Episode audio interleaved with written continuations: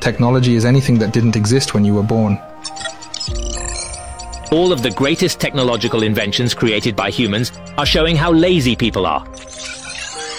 I don't think there is a human trait that can't be imitated. Everything that can be invented has been invented. I think the global market needs about five computers.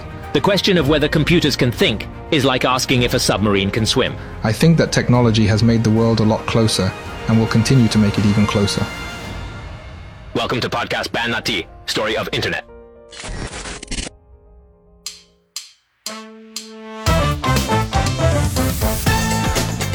一个公司的成功，那不是无缘无故的呀。嗯，皮裤套棉裤，必定有缘故。哎呀呀呀我们上吊之前化个妆，得要脸。哎呀，怎么搞呢？我们来个乐器演奏吧，我们打个退堂鼓吧。哎，这是要打破玉龙飞彩凤，顿开金锁走蛟龙了吗？漂亮！那就是如虎添翼，如鱼得水，如获至宝，如狼似虎，如履平地，如梦初醒，如日中天，如坐春风，如痴如醉，如火如荼啊！哎，喘口气，快别憋死，真是哎呀！哎，这正是 IBM 很砸钱锁定胜局，WPS 辟蹊径暗度陈仓，奥尔森五年做上市当大老板，汤普森两人写代码拿图灵奖。哎，这个劲儿就对了。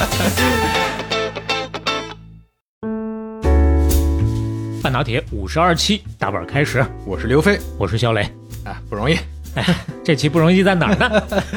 这期不容易在又是我们那个长篇巨啊，不能说巨著，长篇对口相声，对的第三期嗯啊。，圣克拉拉神话 Number Three 哎，说到圣克拉拉神话，我觉得确实不太好理解，我决定给它改名了，啊 以后这个系列还是叫硅谷神话吧。不装逼了是哎吧？不装逼了，咱们以后就方便传播，确实不容易。对对对，对，然后另外我想提个事儿，特别好玩，就咱们的听友五花八门啊，非常多元化。嗯，前几天我就看到一个朋友昵称叫“吱吱巧巧”，这名字起的特别好，芒果吱吱梅梅？吱吱巧芝麻掉到针眼里巧了，哦简称吱吱巧巧嘛。就我当时就看有听友给他留言说：“你这名字起的这个可真非常半半打铁风格啊啊。”他说：“我这也是巧了，我这确实没想到啊，因为他之前、刚好是吧对之前刚好就是这个名字，啊所以我在想以后啊，半打铁咱们要是联名某个奶茶店或者咖啡馆，咱们就可以出一个吱吱吱巧巧半打铁。哎，听起来好像有那个意思啊。呃，朋友们啊，就是我们说到的这些个所有的 slogan，大家就可以拿去起名字用了。啊我们暂时不收冠名费啊。对，好，那我们就正式进入今天的这个主题啊。啊，那上一期我们说的是啥？对，肖克利工作室啊，仙童英特尔。是，我们简单回顾一下啊，这个肖克利，呃这个人智商是很高，那情商就比较尴尬，所以这公司呢后来分崩离析，八叛徒啊出走，组建了仙童。这个仙童本身就是美国包括硅谷最主要的半导最主要的 半导体公司，这什么玩意儿？哎 被洗脑了？最主要的半导体公司之一啊，嗯开枝散叶。然后硅谷蒲公英啊，啊、对，黄埔军校嘛。那嗯后来八叛徒之首诺伊斯四十岁的时候重新起航创业，建成了英特尔。那他自己也成为了硅谷这一代人最重要的领袖。嗯，那接下来咱们讲什么呢？我们都知道，单纯的电子设备虽然说现在有硅了，有嗯硅晶体管了，但是它还不能真正深刻影响全世界。未来硅谷的神话，后来那些公司兴起，到底是做什么业务呢？其实就跟我们都知道的一个全新的行业有关系，那就是个人计算机、哎，个人电脑。嗯那我们如果拆分一下计算机的时代，简单科普一下，嗯，呃，基本上可以分为这么几个阶段。第一个阶段，现代计算机刚发明的阶段，嗯电子管出现。那么咱们之前讲过的莫克利、老莫、嗯，埃克特、小爱，小爱哎，老莫、小爱的这个军方项目里搞出来了艾尼亚克和爱德瓦克。嗯啊，再次强调啊，冯诺依曼其实是顾问，但 是都都以为是他搞出最后来的。名头都在他身上了。但确实是冯诺依曼结构开创了计算机时代。嗯那第一台计算机确实可以算在老莫和小爱头上，这是第一个阶段，就是刚出来嘛，大家发现哎这个东西跑得通。嗯第二个阶段，大型计算机阶段，随着晶体管和集成电路的发明，计算机就虽然说是大型，其实比以前应该叫巨型了，就是大家都知道呢。以前那个算巨型啊，啊，对，以前那就是巨那一整个房间，甚至好几个房间那么大。是大型计算机呢，你确确实可以摆在那儿了，它就像我们现在看到的大冰箱啊，哎，来俩哥们儿能抬得动了。啊 对，差不多是这个阶段，而且这个阶段计算机开始商用了。嗯哎，商用就和之前不一样，之前是在实验室里军用的那种是，商用的时代就有很多公司的推进。今天我们会聊到第三个阶段是叫小型机阶段，嗯，也叫中小型机阶段嘛。英特尔和其他几家公司做出来了这种通用芯片，这个在上一期咱们也聊了，微处理器是也就是 CPU。那这个让计算机再一次大版本的升级，机器越来越小了。这个时代也出现了一家核心的推动者，这是小型机时代。小型机时代不长就进入了第四个阶段，微微型机时代和个人电脑时代。哦，这还得啊要分一下啊，和个人电脑和就是这是一个时代，啊但是刚开始是微型机，但微型机也是商用的，很快就进入了个人电脑时代了。啊，呃我们小时候，呃，大家呃就年岁大一点的都知道，小时候叫微机嘛，是吗？那就是，微型计算机我。们都微机室，微机室嘛。对，然后微机刚开始其实也是商用，或者说你看我们小时候家里有的也算是很少很少公司里有啊，学校里有，一也一般是这样。有道理。那接下来人人都可以买电脑了，那就是真正的个人电脑的时代。嗯，个人电脑时代之后还有两个时代，那如果算的话，就是互联网时代嗯和移动互联网时代。嗯这个后面我们肯定都会聊到。是，今天我们聊聊什么呢？聊聊中间两个阶段：大型计算机时代和小型计算机时代。今天咱们还聊不到这个个人电脑时代，但是好饭不怕晚，好书不嫌慢啊！咱们就把个人电脑之前的计算机行业到底发生了啥，尽可能今天聊明白，嗯大家也能更好的认知为什么后来会发生这些事儿。我们都知道的那些主要的事件和人物，比尔盖茨啊、乔布斯啊、嗯 Windows 啊之类的，我们能理解到他们不是那种天降猛人，是哎我要搞电脑，所以电从脑就零开始，对，没有啊，之前大型机、小型机时代，其实做了非常多的铺垫。他们的公线头都已经在那儿了，他们呢就织个毛线。啊 对对对，他们还是站在无数前人工作的基础上，嗯才创造了这个奇迹。那我们就进入今天的第一回，第一回叫怎么就比原子弹还贵了呢？什么东西比原子弹还贵了呢？是不是大型机呢？啊，我们第一期讲过 IBM 创建的故事，嗯，发明家霍尔瑞斯他做人口普查的制表机起家，做起来了一家公司，合并成了 CTR，后来改名叫 IBM。我们今天的故事就接着聊他改名前后，从这个时间点开始。嗯，继续深挖 IBM 的故事。哎，霍尔瑞斯呢，当年他愿意跟金融家弗林特合作，把这个公司合并，主要是为什么呢？主要是因为它跟人口普查局之间呢矛盾不断，实在是搞不动了，嗯搞点新鲜的东西吧。那边算他甲方了。哎，这算是一个常见的事儿，因为一九零三年人口普查局换了局长，那局长一看上任三把火，是我先核算一下成本，哎，这一家怎么老是每年就这个价格呢？我能不能压压价？上供没上对呀，而且没到位。不光压成本，他偷专利啊，嗯他就是那我合作了，我这些东西为啥不自己做？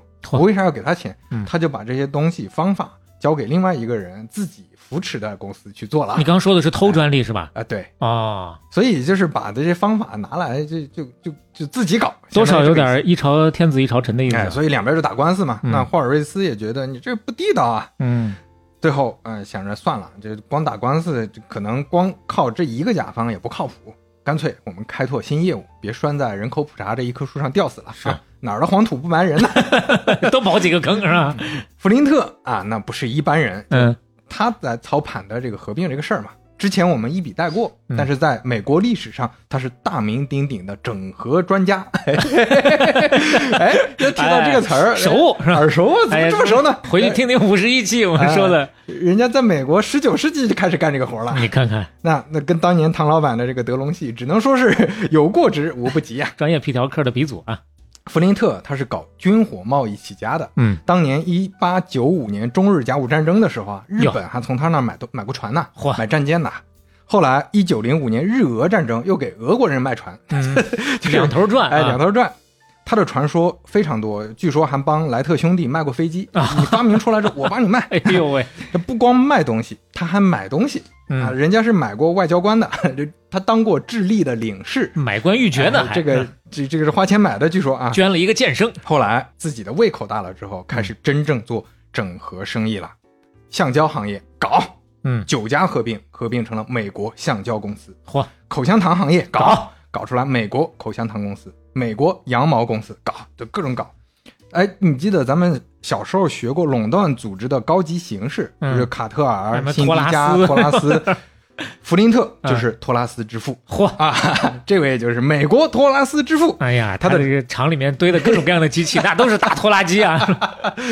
呃，这是最经典的一种垄断组织形式、嗯啊，大家感兴趣可以自己去搜一下这是什么怎么回事啊？现在年轻人确实接触不到这些词。哎，在他的职业生涯里，一共搞出来了二十四个托拉斯组织，哇，非常厉害的一个托拉斯之父啊，一个父亲。我就怀疑啊，这这谭万新先生应该是学习过他的相关的传记，哎说不定事迹。当然，这位在历史上留下的另一个最主要的历史标签，嗯就你搜这位弗林特，都会搜到他后面会跟一句 IBM 的创始人啊啊，就是他攒起来这公司的啊，。不算联合啊，他就是个创，他就是暗创主要攒局的，那哦最后他就是老大，相当于他说了算。嗯那霍尔瑞斯呢，他主要还是一个发明家，嗯啊，这里面的一个主要股东吧。新公司合并完之后，得有人来管，就就像刚才说的，赫尔瑞斯他自己是个发明家，他跟之前人口普查局这个折腾他已经够呛了，说你就让我老老实实搞发明，嗯哎我就老老实实做工程，是我身体也不大好了，你去找人管，我是不管这个事儿了。精力有限，疲于应付。哎，他就退居二线当顾问了，相当于，嗯当然也是 IBM 的大股东。这个时候，弗林特怎么办呢？找个新的经理来管。这个经理叫什么呢？托马斯·约翰·沃森。这历史上提到 IBM，大家首先想到的是沃森这个人。哎，对，这个托马斯·约翰·沃森有个儿子叫托马斯·约翰·沃森，这个儿子生了一个孙子叫托马斯·约翰·沃森啊。这三位都是后面会提到的人物。在这儿要提一句啊，之前我们提到香农跟他老爹一个名的时候嗯说很少见，咱们是这算是一个认知我们孤陋寡闻了我们啊孤陋寡闻。其实有国外的朋友、听友也跟我们讲了，这个不是啊，在以前大家起名经常这么起的，嗯他甚至就没有朱尼尔，就就是就是同样的名字。所以我们今天的故事里就叫他老沃森、小沃森和那中沃森啊，小小沃森啊，哪有中沃森？什么中沃森？中沃森听起来更有意思，是？一八七四年，老沃森出生了，出生在纽约州的一个农场。嗯四个姐姐，家庭条件其实很一般，所以十七岁的时候就开始兼职当会计。嗯，十八岁到一家五金店做销售了。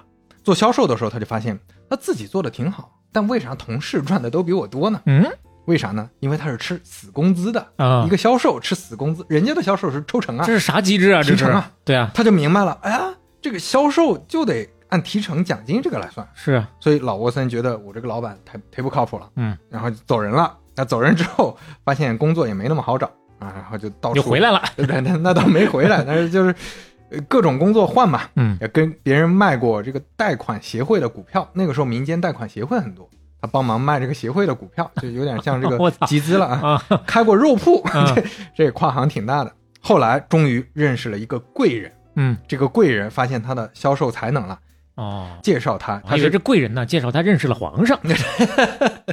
介绍他进了美国收银机公司，也叫美国会计出纳公司。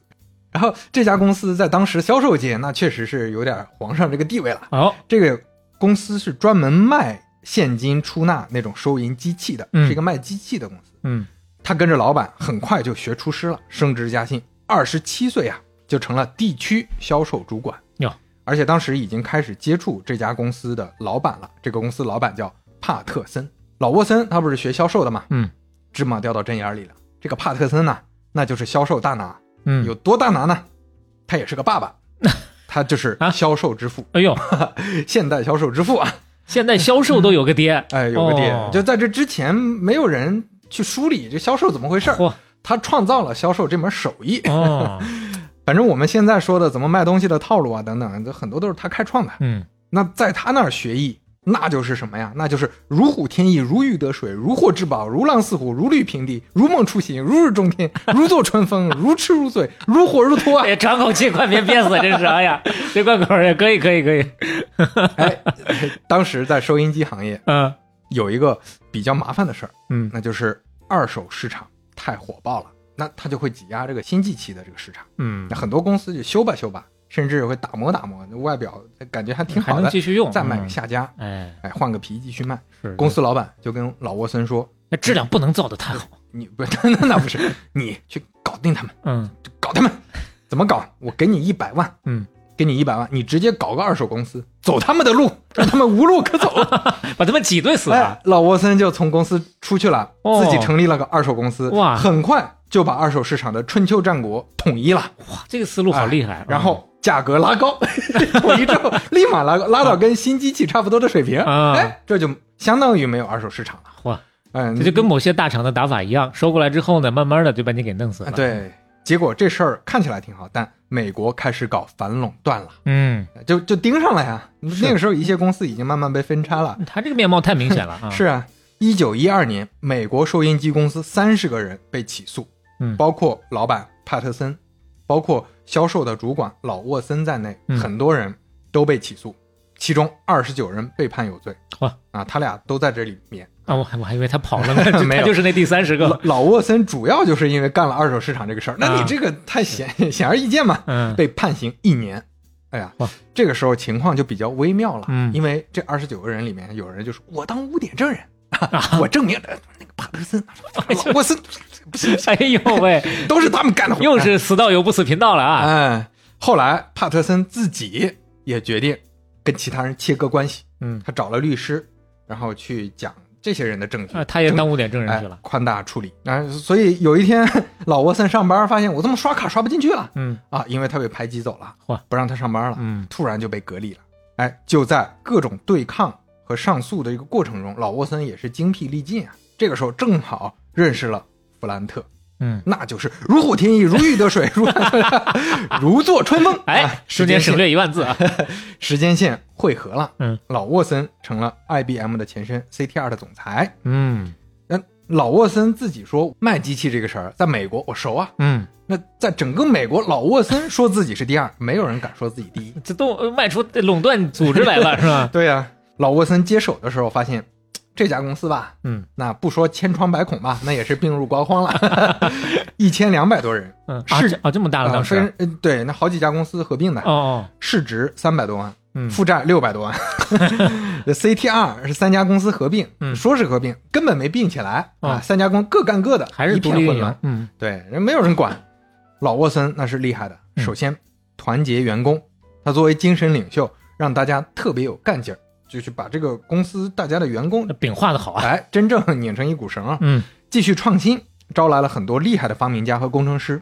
这些人在发明和工程上面有多成功呢？就在制表机和计时器这两个它的主要品类下，嗯咱咱咱们前面提到嘛，制表机肯定是它的老底子了，嗯这个计时器也是它合并进来一个公司嗯主打的产品。就在这两个品类下，他们一共发明了两千一百零六个专利啊！哎呦就在这几年，一九一九年，早期 CTR 的精神领袖霍尔瑞斯去世了。去世对老沃森来说是个好事儿，为啥呢？因为他有机会大展身手了。哎，完全自己说了算，一言堂了啊。就以前霍尔瑞斯他还是一个工程师或者发明家，嗯他内心里是有一些，你可以说就洁癖，啊 或者说有坚守对啊坚守这些。嗯那对于老沃森来说，我就可以突破更多的东西了。哎，以纯商业的视角来看事儿。哎，开始把他认为的比较先进的销售文化带到公司了，搞企业文化建设、员工培训，嗯，给员工买保险、带薪休假这些等等，都是他首先开创的。哎呦之前的公司比较传统，没有这些说法。哦，这个很重要哎，嗯啊，包括他专门关注女性平等。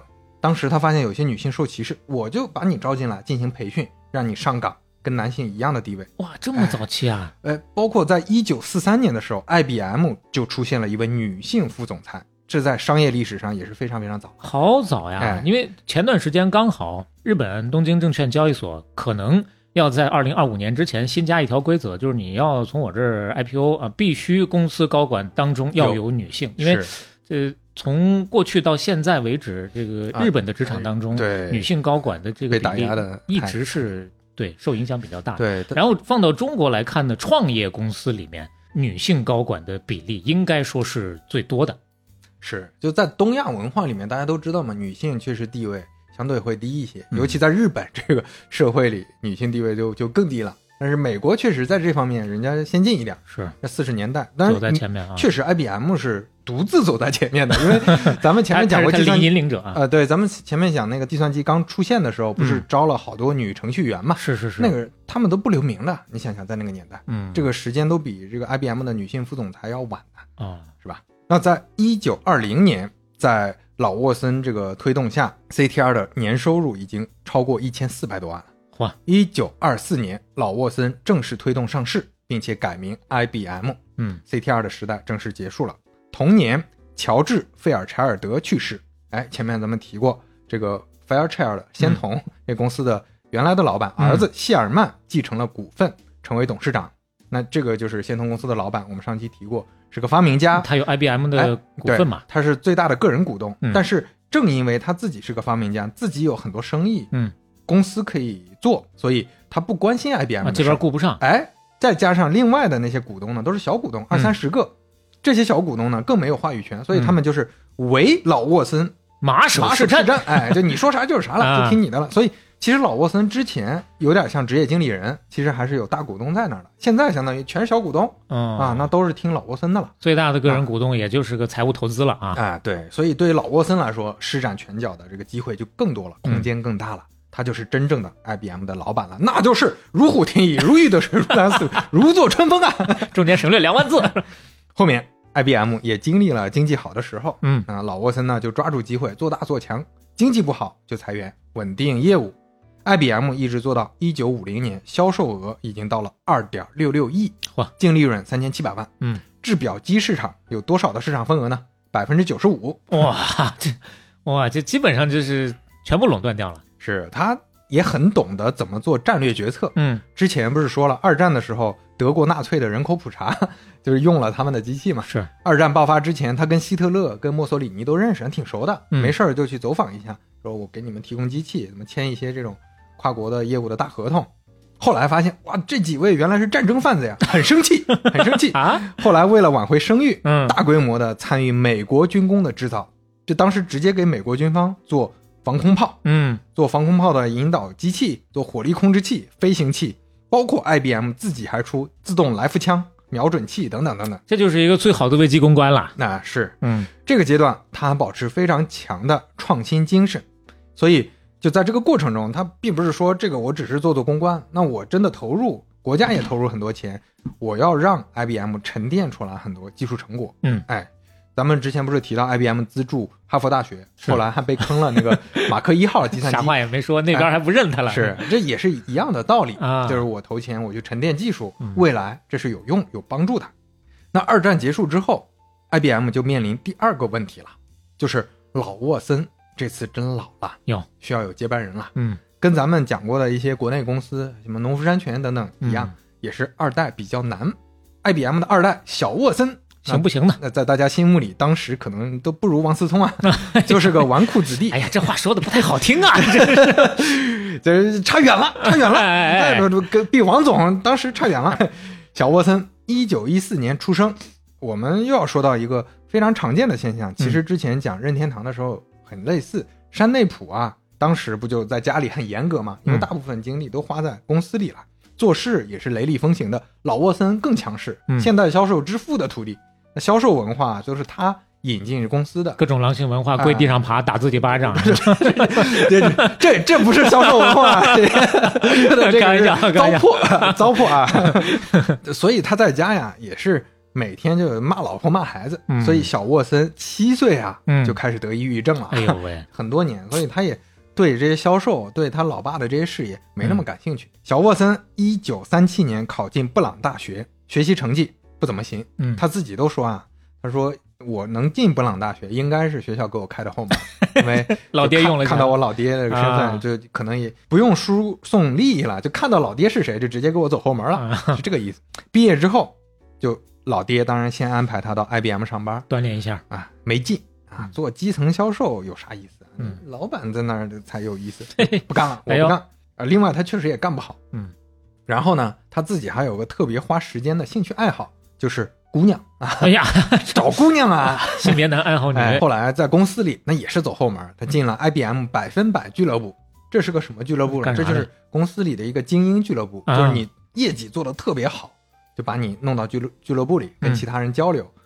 他当时这个水平啊，肯定进不了的，但是就是进了，就是硬进了。老沃森当时还发贺电给他，当时俱乐部的经理当着所有人的面宣读，哎呀，所有人都在私下说这这什么玩意儿？美国也有这种文化，哎呦喂，啊说这个二代太差了，嗯这个二代啊。那他自己呢？这小沃森自己呢？他也跟我们之前聊过的 Nike 的二代差不多，就觉得嗯我实在待不住了，我要去广阔的天空翱翔。啊，证明一下自己。哎，于是就去当飞行员了。嚯，那真的翱翔去天空了。真翱翔，确实是参军了。你嗯看这个时间，就二战了，打破玉龙飞彩风啊，二战了。二战了，啊正儿八经二战去参军了，嚯就成了中校飞行军事的指挥官。哇，他他可能就是驾驶飞机的呃这个环节不是那么多，嗯但是他确实参与二战，那是正儿八经当是啊，当争了。是啊，中间有几次任务还非常危险，嗯差点就领盒饭了呀。哇！退役之后，他就继续延续他的爱好，开飞机、嗯啊，就准备搞航空公司。哦 但是真的喜欢这块儿。啊，先拿五个亿锻炼锻炼。嗯，后来小沃森长大了，发现一方面呢自己老爹老了，嗯他自己也懂事儿了；另外呢，公司里也缺人，嗯，发现。公司里确实有自己发光发热的地方，这个航空公司是不是从头搞有点有点慢啊？嗯，要么我回来试试，看明白事儿了。回来试试。一九四五年给老爸打了一通电话，说：“嗯爸，我回来了。哎，这学的好，可以可以。”哎，这小沃森当时回来之后，嗯就发现确实还没有想象中那么容易。那不是说 老爹直接安排，就你当老大就当老大了。对，回来之后，当然有个很尴尬的问题，就大家都能看出来的问题，不服他。就是当时公司其实有一个二把手了，嗯。这二把手叫柯克。啊，就对他很苛刻呀。啊，确实嗯。就对大家都很苛刻，嗯。叫执行副总裁柯克。然后小沃森去的呃，回到 IBM 的第一份工作就是柯克的秘书。助理啊助理不能叫秘书嘛，秘书是日常工作的，啊。助理是做业务的。嗯。柯克在小沃森来之前，大家公认这位就是接班人了。得，哎，那现在二代回来了，嗯那到底谁接班？你们就 PK 一下哦吧。他爹挺狠的呀，直接给他放到这个位置上。对呀那硬就是桥硬马的硬刚啊。对对，就是一方面啊，你一身本领，嗯你就是得从这个人身上学，嗯你学会了啊，你就能接班；啊学不会，你就被他干死，啊，对吧？可以。这所以对科克来说，那也是大家也能理解到有多尴尬，是吧？我要全交给他了，我就走人了。啊，看诸葛亮怎么当了。这就像最近某游戏公司，啊？嗯就跟他们老板要求他们学 AI 这个事儿一样，嗯你百分之五十的 AI 参与度，你不达标扣工资，达了标裁员。横竖都是死。哎呀，就忒不容易了，现在。哎，卷，卷跟 AI 一起卷。三十二岁的小沃森，那这个时候就开始跟科克竞争了。嗯公司里边也有战队，因为都知道他是二代。嗯，那柯克自己的老下属也不少，所以这个时候就开始分成两派了。哎啊，少东家天然还是带点主角光环的啊。是，嗯，小沃森呢自己觉得我也得掌握主动权，嗯别让人觉得我就是个纨绔。虽然他确实是个纨绔啊。那会儿啊，两边打着打着，小沃森使出了杀手锏嚯，啊，走后门，哎呀，跟老沃森说啊，有他没我啊，有我没他。老沃森说：“你走吧。老沃森狠了狠心说嗯：“那科克去欧洲吧。”嚯，啊，把科克安排到欧洲。欧洲他不熟啊，欧洲虽然也是块大市场，嗯但是你想，刚才说了，科克的老下属肯定都是在总部的呀。嗯那你去了那儿，那儿人生地不熟的。欧洲那些人是只知道小沃森，呃或者说只知道老沃森、小沃森他们俩，嗯不知道科克的。哟，那这个时候就比较麻烦了，科克在那儿要重新再去梳理自己的威啊，信。你有本事就去那边真的开疆拓土，没本事呢哎也就那淹没无闻了。所以科克那个时候有点心灰意冷。嗯这儿就要讲一个唏嘘的故事了。有一次，小沃森到了欧洲，呃，某一天两个人又吵架了。那、他俩人经常吵，差点动手，嗯，都憋着 气呢。当晚，科克心脏病发，不幸去世。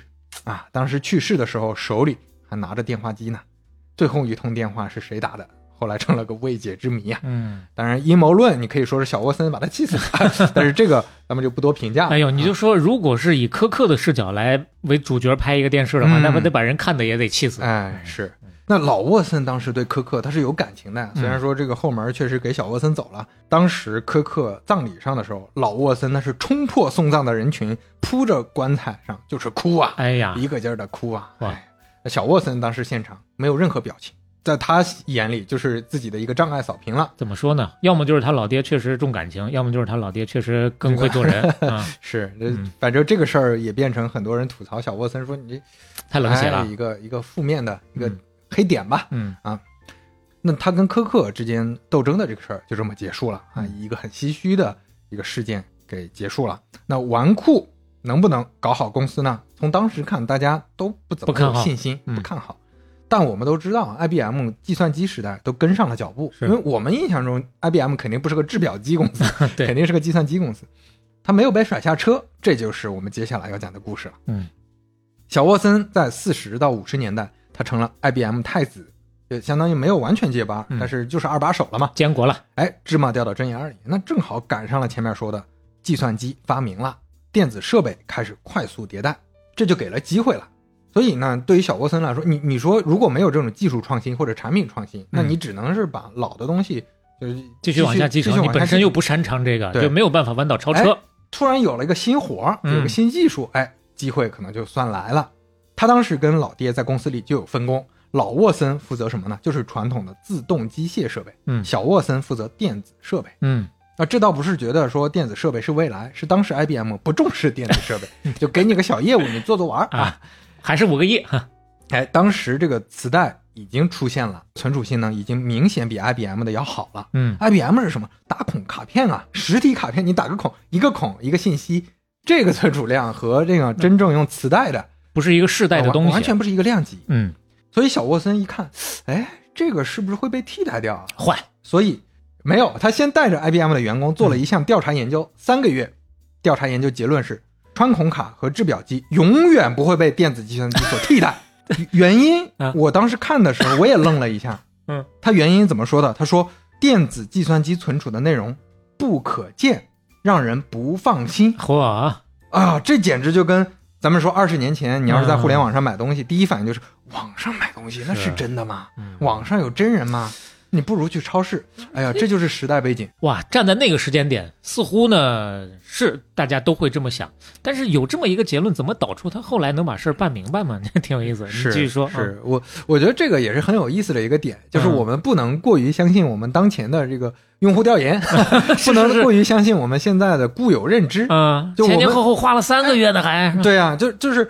这这就是我们如果事后诸葛亮看什么东西都好像顺理成章，嗯人家很傻，但是我们比如过十年再看我们现在的一些认知，认知可能又不一样了。对，哎，我觉得这是一个很重要的一个启示，就嗯我们 不能只觉得当时那些人傻，所以这儿其实就是一个商业小知识，各位可以拿小本本记一下。哎，很多调研都是受当时认知局限的，嗯真正的创新者不是通过调研改变世界的，一般是通过独特的前瞻性的洞察。就嗯我觉得这个应该是这样，我我有一个主观上的认知，当时哪怕是看起来很出乎意外的事情，就因为相信所以看见嘛。嗯，就后来乔布斯就说过一句话，他说：“哎你说贝尔发明电话的时候，他嗯会做市场调研吗？说你会用电话吗？呃怎么可能呢？就是这是一方面需要洞见，另一个方面就需要运气。我们前面确实也是有好几期不止一次的大底哎捋到过这个方面。对你可能有洞察，但是你你没有碰到好的时机把它做出来，是哎呀，这个也是比较尴尬的。对，那说回 IBM 调研结论虽然是这样的，但一些信号明显出现了，嗯不太乐观啊。嗯，一九四七年，IBM 最早成家立业的人口普查的行业开始陆续迭代成计算机了，都用计算机了。人口普查局前面说了，那是他的起家的老的甲方啊，嗯采购了兰德公司的优尼瓦克机器，嗯，几年后彻底替换，替换掉 IBM 这些东西。你看这老这大本营就被偷了，已经。哎，哎，我们说到尤尼瓦克，这个嗯跟艾尼亚克他们的关系是啥？那后面还有艾德瓦克，这又是个瓦克。嗯哎，我们就先聊聊兰德公司是个啥。嗯兰德公司在当时简直就是一个小 IBM，嚯创始人杰姆兰德，嗯他家呢就是做生意的，很小也是出去就做销售了。后来找到创业机会，做各种机械，什么加法机啊、打字机啊，加法机就有点像计算器嘛。嗯，后来做大做强，在四十年代跟 IBM 还打了一架，哟输得很惨，哟 就老老实实待了几年。到了一九四六年，前面咱们提到了老莫、小爱，他们俩不是发明了通用计算机吗？嗯他们也觉得我们得出来搞点事情，主要几个原因：第一，在学校，你按照学校的规定，所有的专利发明和收益都是归属学校的，嗯那就不归他们俩自己。第二，学校规定了什么东西你都不能说，嗯，你的一些想法啊，你的就就你要签保密协议议。啊，你有体制内的这个要求。嗯，冯冯诺依曼无所谓啊，所以他因为他是编外人员，他是顾问啊，嗯所以他成了计算机之父了，把他俩给气的呀！怎么你不让我说？你看，就他在外面说，大嘴巴的。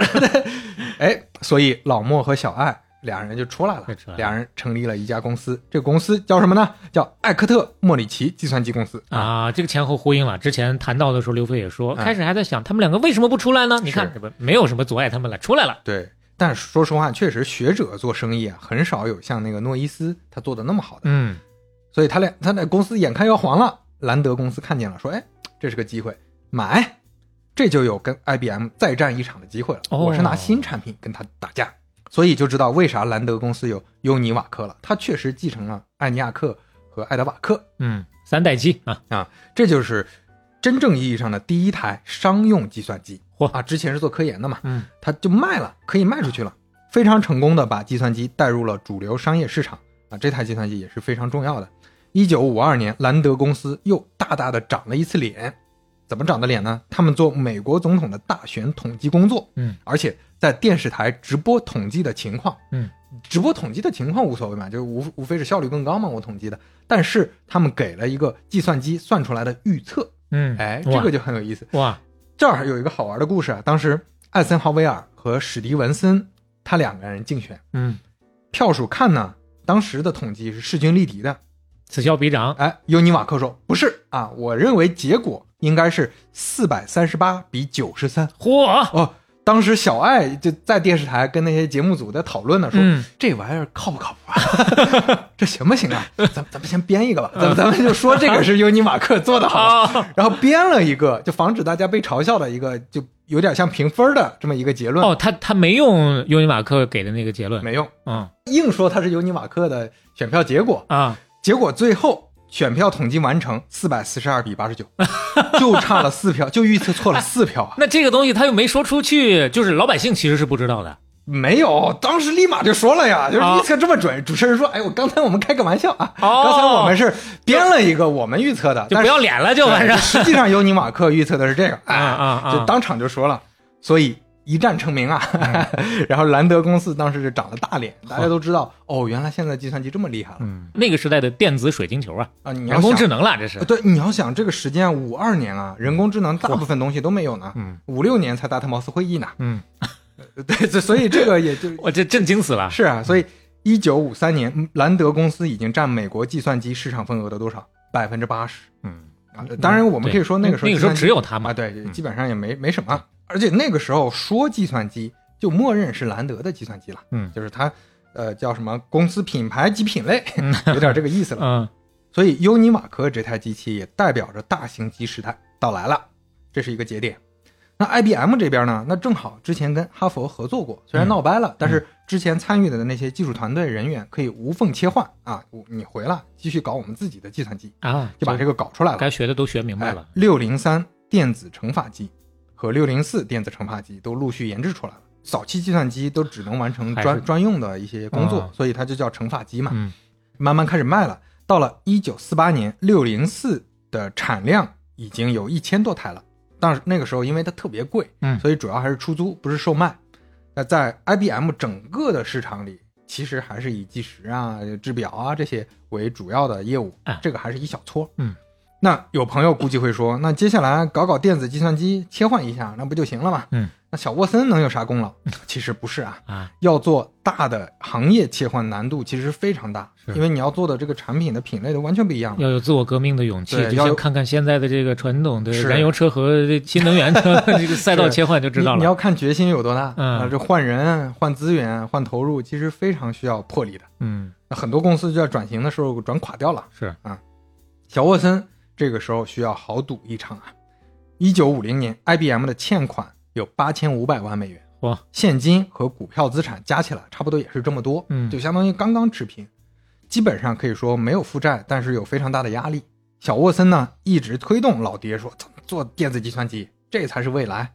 到了一九五二年，小沃森正式成为总裁，嗯那就不用再去劝老爹了，嗯自己搞，更大规模的做科研。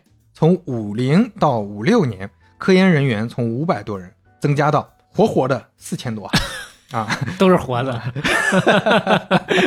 五二年，全新的系列问世，IBM 七零幺计算机。嗯那如果说六系列，那还是尤尼瓦克按着它打，按在地上摩擦。嗯那七系列可以说就已经能跟尤尼瓦克去啊、那个在一个水平线上竞争了，站起来了。而且它组装更方便，嗯，运算速度是六系列的二十五倍。人工智能那几期当哎，中啊，提到过这个。哎有提到过。那光机器好还不行，还得搞好宣传。一九五三年，这个时候你就能看出来，小沃森继承了老沃森的这个销售或者营销上的一些啊，想法，有这个啊能力的、有有这个天赋啊。，对，有这个经验。嗯，举行隆重的发布会啊，邀请了谁呢？原子弹之父奥本海默啊，计算机之父冯诺依曼啊，都来了，还有好多当时的当代大佬。哎，说到奥本海默，诺兰的奥本海默马上就要上映了，哦咱们咱们期待一下。而且诺兰以实拍为，啊就诺兰的所有电影都是实拍，啊从来不用特效，嗯所以这个原子弹也是实拍的，就大家很期待。据说这个要去哪儿炸？就它确实是炸了，炸了嗯好多，当然不是炸原子弹，但是确实炸了好多，用石石油铺在地上烧烧火。感受一下。据那个主演西里安·墨菲说，说挺烫啊，每次拍完脚脚有点烫，这烫脚啊，这个戏拍的，呃，这挺期待的。咱们呃接着说，奥本海默当时就在他的这个呃计算机的发布会上就说，七零幺啊，嗯那就是人类极端智慧的结晶，哇啊，就这么站台啊。嗯五三年下半年，他用了另一套体系的计算机七零二发布。这个呢，它不是做科学运算的，它可以做商业运算。嗯就简单说，就是它能覆盖更多场景了。嗯之前之前它主要是做做实验这种，现在商业上的一些计算有新模型了。哎，相关的可以做了。嗯，你看，就在小沃森真正掌舵的第三年，就才三年啊。嗯，一九五四年，IBM 已经超过兰德公司，每年的订单数都多出去好几倍了。这说的是整个的这个商用计算机领哎，域。计算机领域嗯，IBM 它还做差异化的竞争，推出了所谓的中型机。那当然说到中型机，其实也不小，嗯但是比大型机要小得多。啊叫 IBM 六五零，专门用在会计计算里。以前的机器一年卖个十几台、几十台不错了 啊，这个机器五年里卖了好几百台，嗯，生命周期里一共卖了一千八百台，就相对来说相对来说算很多的。嗯。嗯，说到这儿要提一下，就说是计算机，我们一直说商用计算机、大型计算机，这跟嗯。大家想象的还是不一样。它没有显示器 啊，它输入输出设备其实都是一些这种按钮啊、旋钮啊这种嗯。机械的东西，显示器是很久之后才有的。哇，啊，它它不需要交互，那个时候就是你把需要做的任务，就跟哎就跟现在我们的流水线一样，嗯。扔进去，过一段时间拿出来，哎，就这么个东西。其实虽然不是打孔啦，但是呢，还是呃，还是打孔，还是打孔，这个时候还是打孔。很很多输入输出比较方便的操作还是打孔，有一部分是旋钮，哦，还有这个键盘。还没有到它彻底革命的那个时候。哎对。嗯，可以看一下 IBM 六五零这个状态，这已经是中型机了。而且这个图吧，你拿着上大街上问问大家，你觉得这是个什么东西？我估计啊，一百个人里头能答对的零个。哎，它有两个大柜子，旁边还有个中型的小柜子，嗯，哎，就有点像几个大冰箱加上一个小的叫餐边柜吧，哎，连在一块儿。哎，对，在餐边柜看看我们那个资料啊。餐边柜可能是输入输出设备，嗯然后那个冰箱呢，可能就是一个它的主要的机械的部分、电子的部分啊。那我们接着往下说，一九五五年，IBM 七零四上市，五六年七零五上市。嗯，那说到七零四，这个才是 IBM 最重要的一台机器啊，咱们前面其实前面谈到的是它哎，对，嗯人工智能的早期先驱其实都是用这台机器搞研究的。嗯当年特别火，王浩啊他们啊都是用这台机器搞的。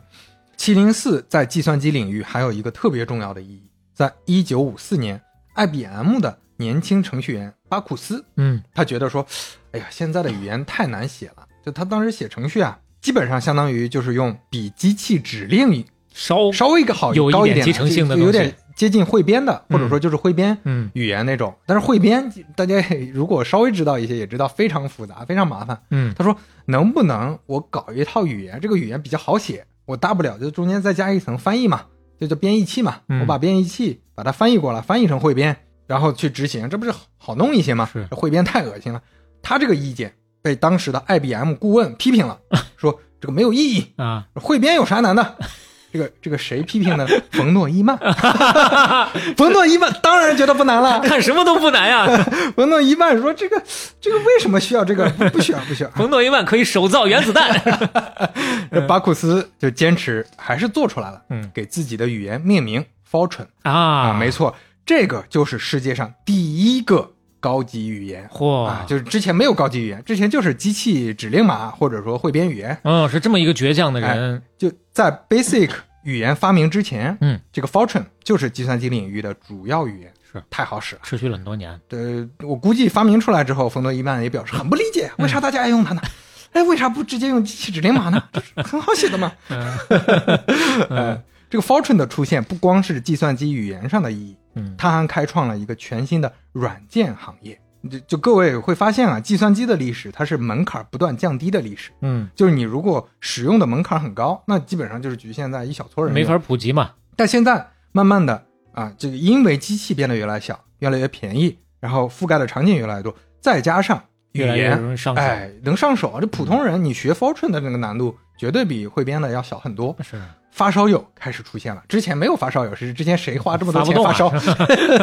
太贵了。嗯哎，接下来普通人也能用。那其实你看，从最早的打孔卡片嗯，到高级语言，那高级语言其实出现，让很多计算机行业变成发烧友可以参与进去，再到后来有所谓的啊这个用户界面，有人机交互，嗯有普通的这些计算机产品、软件等等，再到现在 ChatGPT，其实你会发现都是门槛越来越低，它不断下降，让更多人能进来用了。越来越傻瓜化啊。嗯这个 Fortran 在当年的意义就是让大量的工程师可以快速学会写程序，嗯在当时的国防、军事乃至企业领域有非常大的影响。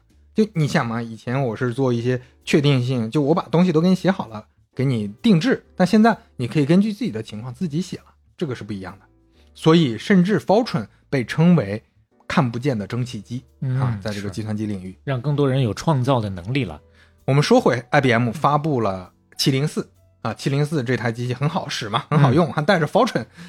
一九五七年，福布斯杂志做了一个详细的计算机市场的统计，排名第四，美国收银机公司、啊，老沃森的前东家啊 啊，它有五台的订单。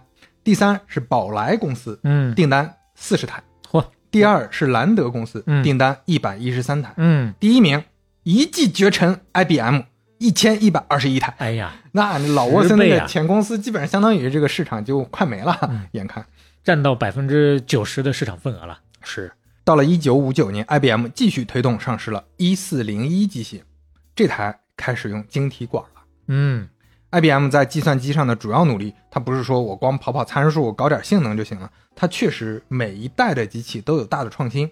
最重要的就是它把这个计算机当成一个完整的体系，而不是只是卖个硬件。嗯或者只是卖个这个处理器。嗯举个例子，比如说 IBM 的配套程序都非常好用，就嗯它我我能把这个软件也给你做得非常好。它是以生态的这么一个打法在向前整体推进的。哎，IBM 的工资单系统、发票系统、库存管理系统等，当时都研发出来，嗯，给各个公司、各个行业用，非常受欢迎。这都能赚钱啊。那甚至说定向的保险行业、银行业、零售业、制造业都给他们定制程序套件，嗯这些套件开发成本其实不低，很高。嗯 IBM 直接送，嚯啊我免费送，只嗯只要你订我的机器我就送，那就把对手打得找不着北啊！这就是市场份额大的好处，你研发成本可以平摊啊，软件也没有边际成本，嗯，就你研发一套一千个订单一云，那对它就一百个订单，你怎么云都云不划算。它边际效应高。是，所以小公司不敢随便开发程序，所以 IBM 市场越来越大。他们自己的当时一四零一这台机型呢估计是我能卖一千台，结果呢卖了一点二万台，太火了。这个数字啊，肯定不是哎计算机自己预测出来的，太不准了。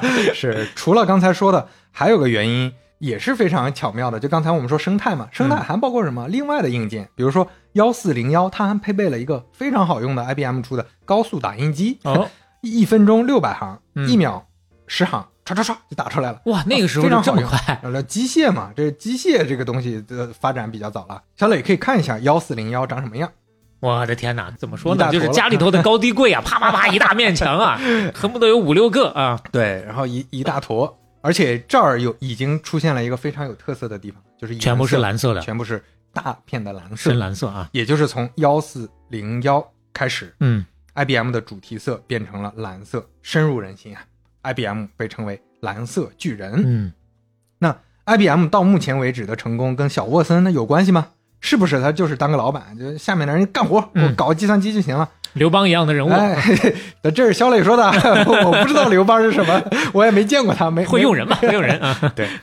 但其实小沃森在这里面功不可没啊！哦，一个公司的成功那不是无缘无故的呀，嗯，皮裤套棉裤 必定有缘故。哎呀呀呀，这个是我们 刚从听友那儿学学会的，这个要谢谢我们的听友吉吉，估哎计是个叫个什么哲的哥们儿。对，就我们学习很快啊，嗯看到了很喜欢，然后就直接用了，谢谢啊，谢谢大家，现在已经开始给我们提供弹药了，哎知道我们不容易。特别需要弹药。哎，之前有一个听友给的那个歇后语网站，你看啊是哇，是那个太太出色了也。以后我们就可以走后门了啊。对，就有听友给我们了一个网站，是专门搜索，就是歇后语的搜索引擎，就还有这么个东西。说实话，之前呢，我也下过一些 app 啊，就叫做什么不学歇后语啊，还是不不记歇后语啊，反正用起来没有那么好用。回头咱试试这个网站，你这回用上了没有？呃，这回没用上。下回我们试一试啊，看看如果效果好的话，我也不会给你们的，我们要自己偷偷的留着用。哎，这就是我们的俏皮话大全了。我们接着说小沃森啊，小沃森这个为什么皮裤套棉裤必定有缘故呢？哎，第一，他其实很懂得跟媒体搞好关系。嗯，大家都知道媒体真的非常重要，而且那个时候美国的这些媒体已经慢慢都兴起了，已经有很大的影响力了。当时的记者采访的时候，IBM 都非常友好的去接待。但兰德公司呢，可能因为技术出身的这个文化背景，嗯导致他有点装逼啊我不想跟你接触，我就把产品做好就行了。比较高傲啊对，比较高傲。嗯，你们跟你们这些外行聊没有意思，嗯我们就做产品。所以《时代周刊》后来讲电子工业革命，他用的背景啊，干脆就是小沃森这个人头啊。嚯，这跟他们一直注意跟媒体的交流有很大的关系。嗯然后当时的这个《时代周刊》的封面，小磊看一下，还挺好看的，哇，做的好有意思啊，这嗯这张好好看呀，这张挺好看。嗯然后小沃森在前景背景呢是一个机器人，一个挺俏皮的 机器人，对，然后画的还，你现在看都不过时。对，挺卡通的，。哎他就讲电子工业革命挺好啊，嗯讲 IBM 的创新技术，那嗯这对 IBM 来说是个非常好的品牌宣传。你看，不管是什么时代，酒香都怕巷子深。对，第二人才，嗯呃刚才聊了这么多，大家以为跟硅谷没有关系吗？那你就想错了，啊终于这 终于有这么一点关系。要点题了。就 IBM 也发现啊，西海岸的年轻人多，这些年轻人都有创新精神，嗯所以 IBM 有一个很重要的实验室，就设置在圣何塞，圣克拉拉的首府。嗯这个实验室刚建立两年，就研究出来一个东西。这个东西是一个存储设备。当时主流的存储设备是什么呢？磁带和磁鼓，最大的容量也就是几 K，嗯有个十几 K 已经算顶天了。然后 IBM 的硅谷实验室搞出来个什么东西呢？搞出一个磁粉构成的存储器，嗯，容量达到了五兆，在当时震惊行业啊！五兆哎，这么高，这个东西我们现在叫它什么呢？硬盘啊，就这就是硬盘的发明啊。最早的 硬盘，啊对，就是磁哦粉铺在那儿，然后让它形成一个就叫什么 存储磁粉的 磁粉的阵列，然后就能存存东西了。这个反正是我的盲区了，完全不懂啊这对，这就是硬盘的发明嘛。啊！那顺便说一嘴，这几个发明硬盘的核心工程师，多年之后啊，离开了 IBM，嗯创办了一家公司，叫希捷科技，啊哦这也是知名的硬盘厂商啊，怪不啊得呢。对，都是一条线上的。第三，小沃森带的这个 IBM 啊，还注重产品，满足用户需求，嗯提供非常好的优质的售后服务。就他也这方面也不高傲，就是我就低声，也不能叫低声下气，我就接地气。你需要什么，我给你提供服务。那不容易的，嗯你想想之前咱说这光刻世界大战的时候，之所以在一个世代当中，美国厂商啊输给了日本厂商，其中一条就是美国厂商有点过于高傲了，日本那边是贵式服务是啊。你看，同样是在美国，这个不同行业文化还是有区别的。是。第四点，小沃森投入了很多科研成本，在前面这些机器上科研投入了很多，包括一直到七零四、七零五，但是跟他后来接下来的科研投入比，那就是洒洒水。哎，说到科研投入，我们就接着时间线往下讲，嗯要提到那台机器了。哦，一九六四年，IBM 在全美六十三个城市加上海外的十四个国家同步召开发布会，嗯，说我们要推出 IBM 公司历史上最重要的产品，什么产品呢？叫 System 三六零，简称 S 三六零。嗯那为什么营销上这么使劲儿呢？当时《财富》杂志的记者这么说的：新的机器要准备淘汰目前所有的计算机，嚯，就像通用汽车放弃现在所有的品牌型号，嗯说我要推出一个新的车型，嗯，采用全新的发动机设计和进口燃料，准备满足所有用户的需求。这就好像说一个汽油车公司 嗯突然说，我就是做新能源车了，以前的全不要。比亚迪，哎，S 三六零在小沃森到处宣讲的时候，都说是最牛逼的、革命性的、特别重要的产品。嗯，这个到底是不是重要的，是不是革命性的呢？我们先不说这个市场反馈，我们先说它为啥为啥营销上做这么狠？嗯为啥这个记者这么说？嗯，它的前期研发有特别多的坑，越投入越多，越做坑越大。沉没成本都这么高了，哎我不给他吹到天上去，我都对不起自己花的那些钱呢。就不断填坑，我就说坑有多大吧，嗯就负责的 VP 都换了好几个，后来没办法，小沃森亲自上场监工，啊，就跑到工地上看，那倒没有，但是厂房估计也得快点给我盖啊！嗯这混凝土今天必须把这层浇完。就说光做操作系统的工程师嗯就有五千多人，啊五千多个工程师啊，啊，钱花了多少钱呢？前前后后建厂房、搞科研、开发程序，做三六零的期间，IBM 员工数量飙升了百分之五十，一共二十五万人哇投入做这么一台机器，一共花了多少钱？小磊就猜，你往飞了猜，一共花了多少钱？往飞了猜啊！我我都我我我猜个一百亿吧。我给你举个例子啊，那个时候曼哈顿计划的投入二十个亿，哦，对，这第一张叫做比原子弹还贵呢，曼哈顿计划三十亿。五十个亿啊，五50十个亿，一百个亿有点夸张了，你这把美国 GDP 当时都耗耗光一一坨了，对 对不起，这还是历史没学好啊。哎，这个确实比原子弹贵，哎，是原子弹的二点五倍贵，可以这么说啊。嗯，这真是赌命啊！你拿着搞曼哈顿工程还贵的，这弄不好就真的又变成一个纨绔了。是啊，是啊。最后的效果是什么呢？嗯，很好，啊哇，那计算机的性能特别强，整体性能特别强。IBM 三六零或者说 S 三六零的历史地位，用一句话就能概括：嗯它开启了第三代计算机的时代。嗯，第一代电子管，第二代晶体管，第三代集成电电路啊。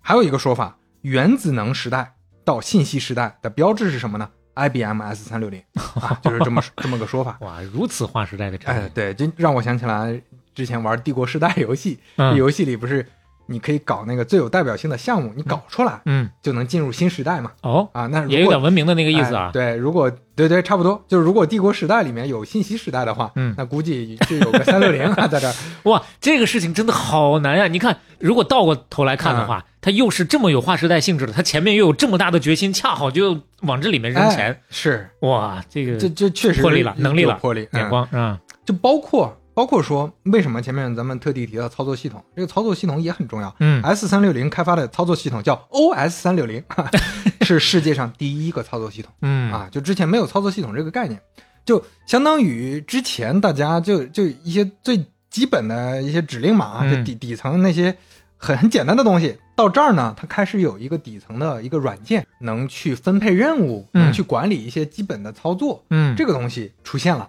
这个东西就叫操作系统嘛。这个操作系统的理念深刻影响了后来的操作系统，可以说定义了一套计算机的命令和控制结构。开发的负责人叫什么呢？叫布鲁克斯。还记得前面提咱们提艾肯吗？嗯艾肯就是哈佛大学做出来 Mark One 的那个负责人，就嗯嗯就跟 IBM 闹翻的那个啊芝麻掉到针眼里。布鲁克斯他就是艾肯的博士生，师出啊名门啊。当然他他老师跟 IBM 的关系不好，对呀，他还是后来参与这个项目的。哎 呦，这 IBM 还真的是不计前嫌啊！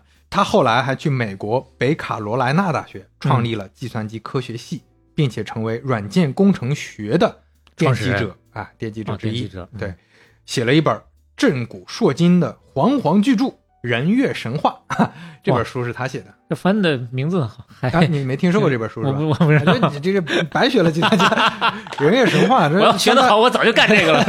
上大学的时候就听说过，就是啊他讲那个一个人干那那你说一下是哪几个字吧？人，就一个人干一个月，这个人月神话。哦。啊，哦，他就解释说，这个这几个人干干几个月，就在工程学上、软件学上，他论述了这么一个原理，嗯。就是你堆人解决不了问题啊，主要是讲讲这个逻辑。啊，布鲁克斯他也是拿奖拿到手软，有 ACM 颁发的杰出服务奖、纽厄尔奖，哎，啊这个纽厄尔 就是人工智能的那个纽厄尔，啊，还有 IEEE 工程协会的计算机先驱奖、冯诺依曼奖，当然最重要的，一九九九年图灵奖。哇啊，这还拿过图灵奖，拿到顶了啊！就一个做操作系统、做软件工程的嗯能拿到图灵奖，这就说明他确实在这个垂直领域已经是顶级的了。嗯啊，说回 IBM，就前面不是说投入五十个亿吗？嗯，啥时候回本的呢？第二年啊，哦，六六年就回本了，公司年收入四十个亿。哇，这是一战封神了又。嗯，就这台机器啊，卖出去八千多台啊，嗯当年就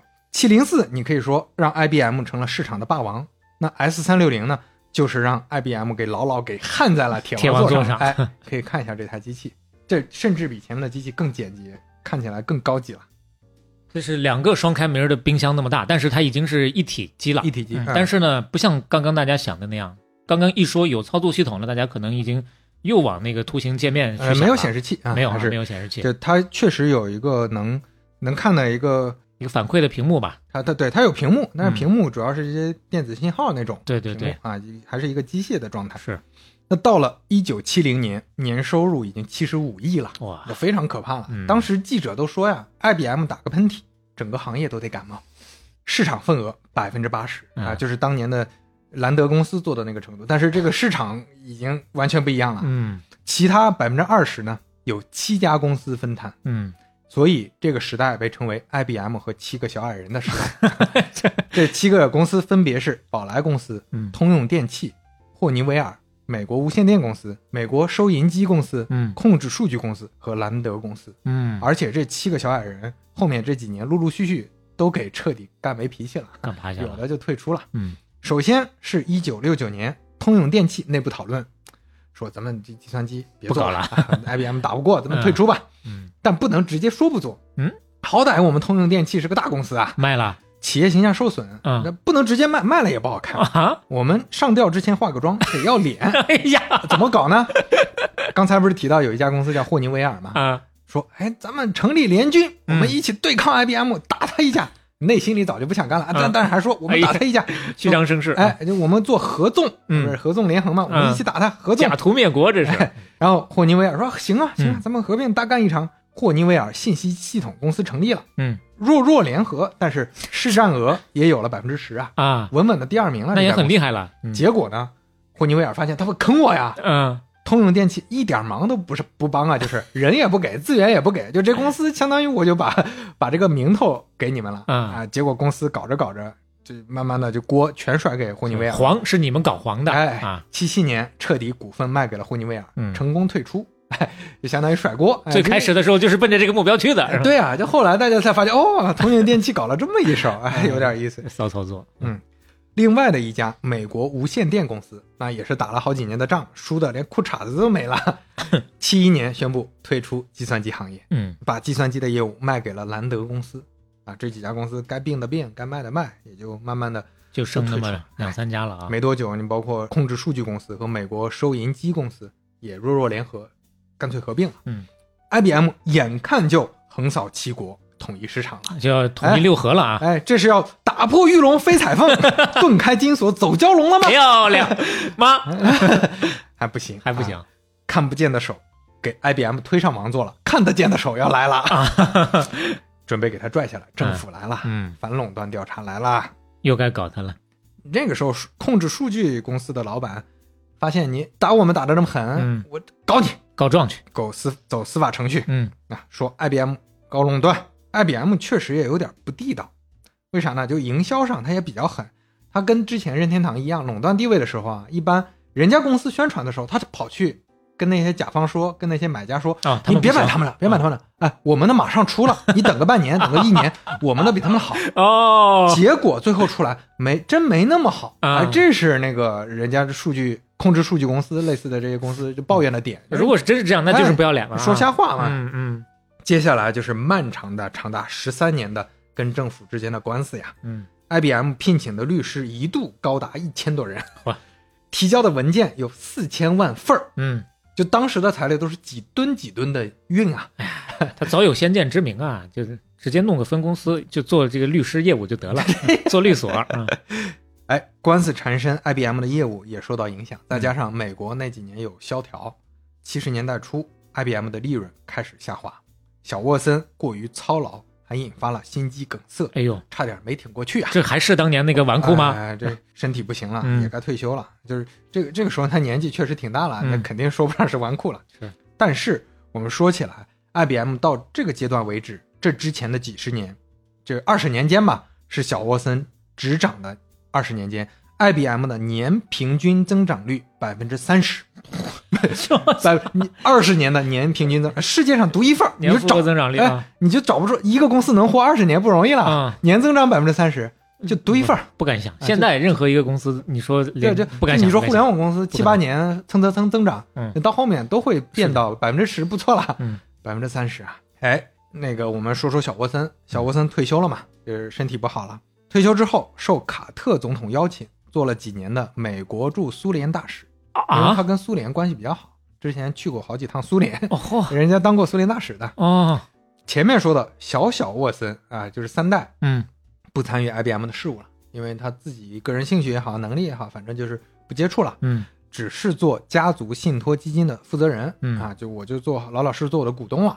挂个名儿在那哎儿，，小小沃森呢有五个兄弟姐妹，后来大部分都没有再跟 IBM 产生关系了，嗯只有小沃森的四女儿，也就是小小沃森的这个呃妹妹啊姐妹吧，嗯啊，叫苏珊，嗯，她从程序员开始干，到了零七年干到了 IBM 的副总裁，人家是自己干上去的，，哦，做电商相关的业务。嗯另外呢，就说个小八卦，小沃森的二女儿叫奥利弗，她是同性恋，嗯，她找的对象当时他们没办法合法在一块儿，嗯所以呢就收养了她 作为养女，啊，就她把对象收养了，这就能合法在一块儿了，就有亲属关系了。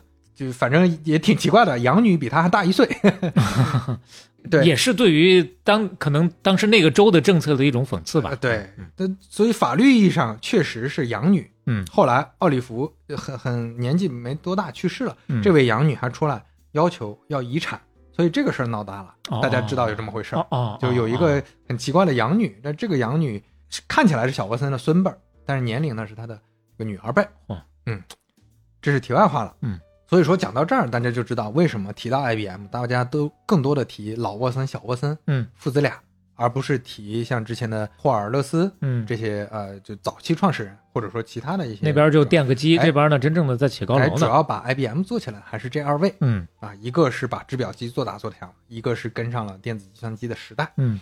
那我们接着往下说的话，那小磊可以看一下老小沃森的这个照片啊，老小沃森，这爷俩挺有意思，俩人跟总统会面似的，搁那握手呢啊，哎深情对视呢，我感觉应该看不出来是爹和儿子。是不是摆拍的公关照啊有点那个意思有可能。是哎两个人都挺精神的，嗯有，点企业家，都是。挺精瘦的那种啊。是嗯，那小沃森退休之后，S 三六零的总负责人利亚森成了 IBM 的总裁。IBM 虽然没有受严重的惩罚，比如说直接给它拆掉嗯啊，但是业务也做了很大的调整。最大的调整，后面历史意义最大的是捆绑销售给取消了。嗯其实前面咱们说的所谓生态做得好，其实这个事儿在垄断上你这个就说不过去了。嗯你不能说你软件免费送，售后什么的全都打包在一，其实说是免费送，其实肯定是核算在这个成本。羊毛出在羊身上嘛哎。嗯所以硬件、软件、售后服务、保修、培训等等全部拆开单独定价，嗯这个也成了后来计算机行业的惯例，可以说不是个坏事儿。这个事儿最大的意义是什么呢？开创了一个全新的行业，叫软件行业。嗯就包括微软，你如果没有 IBM 这个反垄断调查这个事儿，就没有软件行业了，啊，对因为就是大公司就不存在这部分业务啊，对，就的生存空间。对，就嗯没有任何生存空间，嗯就做硬件的直接把软件做了，你没有任何空间挤进来，所以这些软件行业也是就在 IBM 做的这个调整之后的夹缝中成长起来的。所以我们回顾 IBM 确实也是很了不起啊，嗯从这么早的制表机、就打孔机那些，到计算机，算是穿越周期一直第一名啊。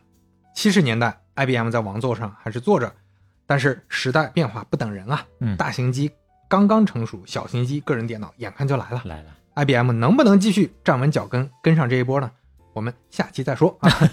我们要说的还是在七十年代初又开始兴起的一些新公司。这就要进入到第二章了啊！这新公司代表着一个风向，就是新的计算机时代就要嗯到来了。哎，我们进入第二回，这可是你自己奋斗出来的呀！现在这名字开始走俏皮风了啊！让大家有一个直观场景化的认识。啊可以可以，各位可能想不到，在大型机时代，嗯最让 IBM 感到威胁的公司之一，甚至就没有之一吧，嗯，是中国人开的。嚯，哎，大家都不知道这位，隐我我在查资料之前，隐隐记得小时候听过这名字，嗯但是完全不知道他做的事情中国人在哪儿开的？啊、美国在美国开的。啊就华人开的，相当于。嗯后来比尔盖茨亲口说过，要不是这家公司自己玩死了，嗯，那就没有微软了。嚯，什么公司呢？我们就往回倒，倒到一九二零年，嗯上海，王安出生了。嗯王安是江苏人，十六岁考入国立交通大学，年级第一。这个国立交通大学就是现在的上交啊、西交的这个祖上那个大学，嗯 就后来分拆成好几所大学，包括还去了台湾一所。嗯这所大学当时也是国家顶级的，铁道部办的嘛。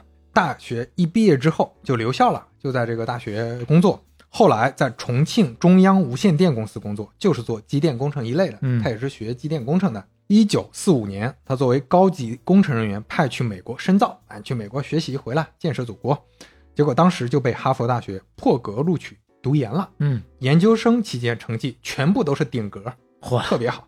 当时发生了一件事儿，值得提一下，就王安经济上非常吃力，嗯因为毕竟是中国去的，当时中国也战乱，不可能给他多大的资助，嗯他就想着去兼职打工，去哪儿呢？当然就是当时最大的电子设备公司了，IBM。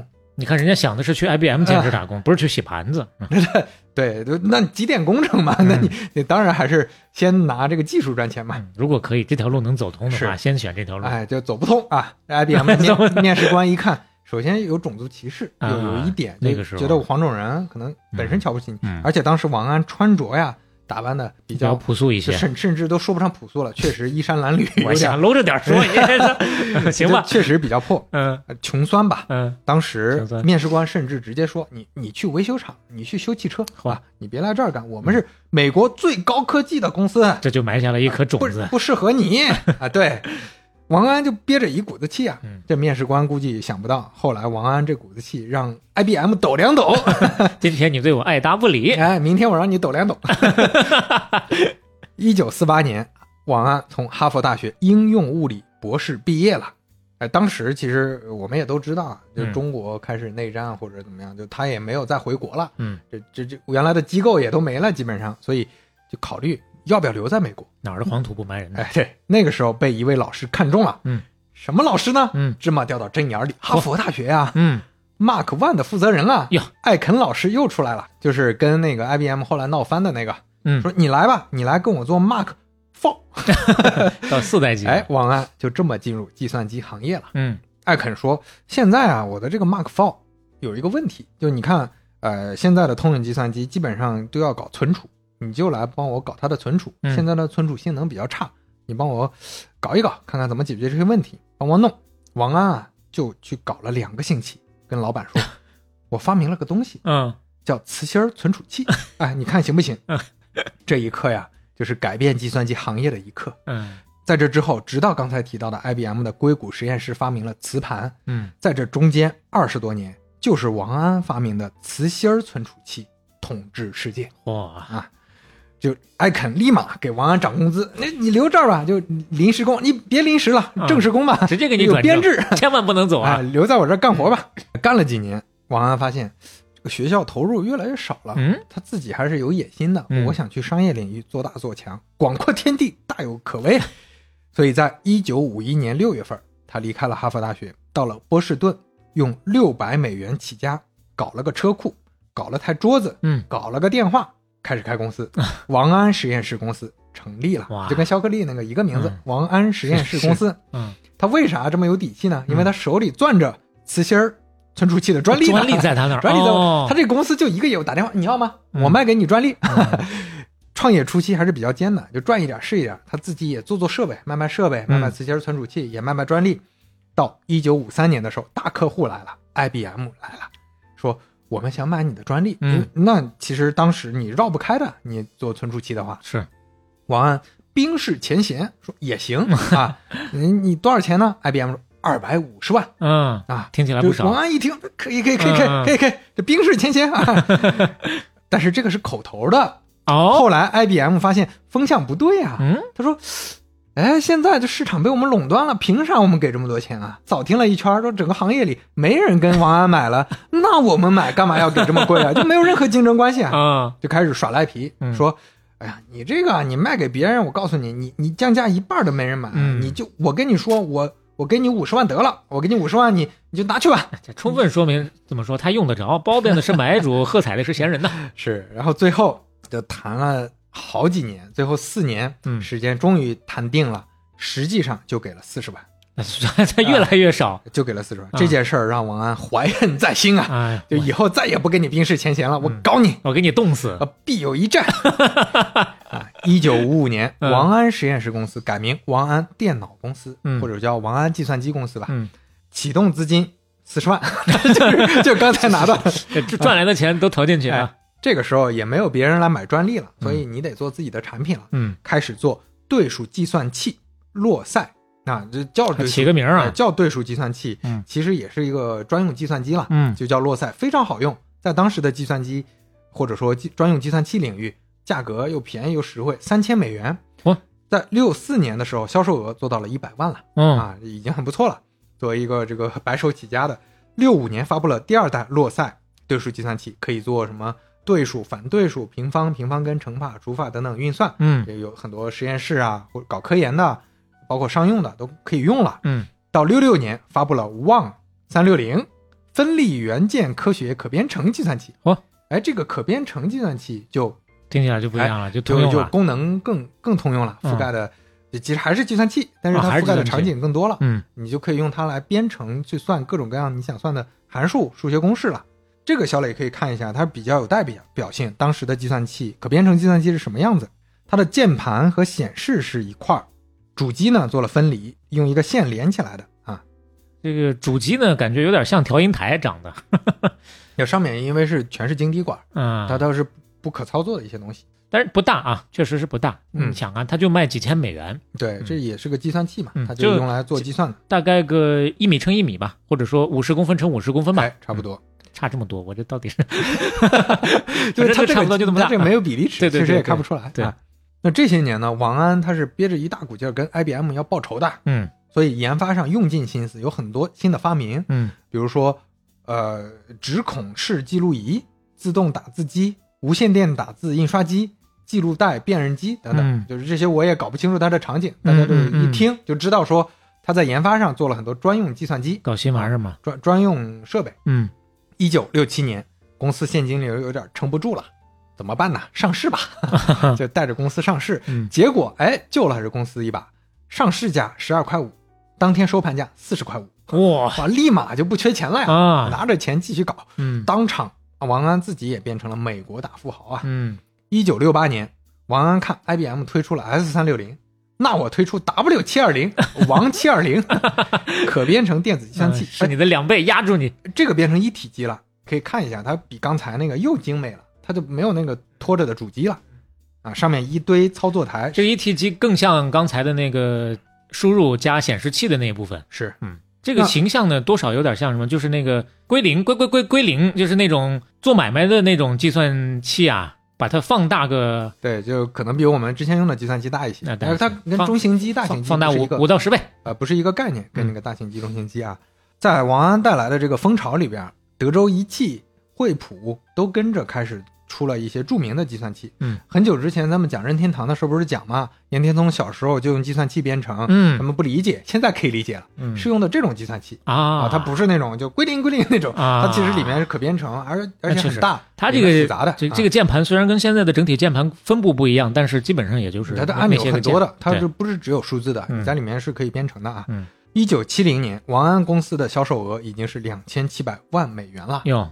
王安虽然说你是跟 IBM 在同个市场，嗯，但是到目前为止依然是蚂蚁大象的关系。这不是一个体量的，呃，IBM 的市值是王安的三百多倍，嗯 根本不是一个体量。虽然都是上市公司，这个时候开始出现一个新的要素了，集成电路来了。嗯计算机也越来越好用了。你光用，你光拿来计算的这个机器意义不大了。你就像我们说，现在有了电脑和手机，谁还在买 MP 三呢、MP 四呢？嗯意义不大了。所以你说前面呃，他一直做的比较主打的产品是计算器，专用计算器已经慢慢失去市场了。W 七二零，你说起来好像跟 S 三六零是个两倍关系，没得比，没得比。就 S 三六零是个跨时代的集不是一回成电路事了啊计算机，嗯哎，W 七二零马上就要没市场了。王安公司目前的计算器占它整个公司销售额的百分之七十哟，啊，这是他那主要把自己拖死了。很危险。嗯所以王安这个时候做了非常果断的决策，全面转型。嗯，他敏锐的看到了一个数据，啊，这个很有意思，就是也是一个商业的洞察了。二战后来带来了很多自动化机器和电子设备的出现，就军事研究，不是有很多技术沉淀下来吗？嗯但是它主要是让美国工人的劳动生产率提升了，嗯提升了百分之九十。嚯，就后来都用的这些机械设备，厂房里都用上了。嗯，但是哪方面没有提升呢？办公室白领工作效率只提升了百分之四。他就发现了，白领为啥不能用这些电子设备呢？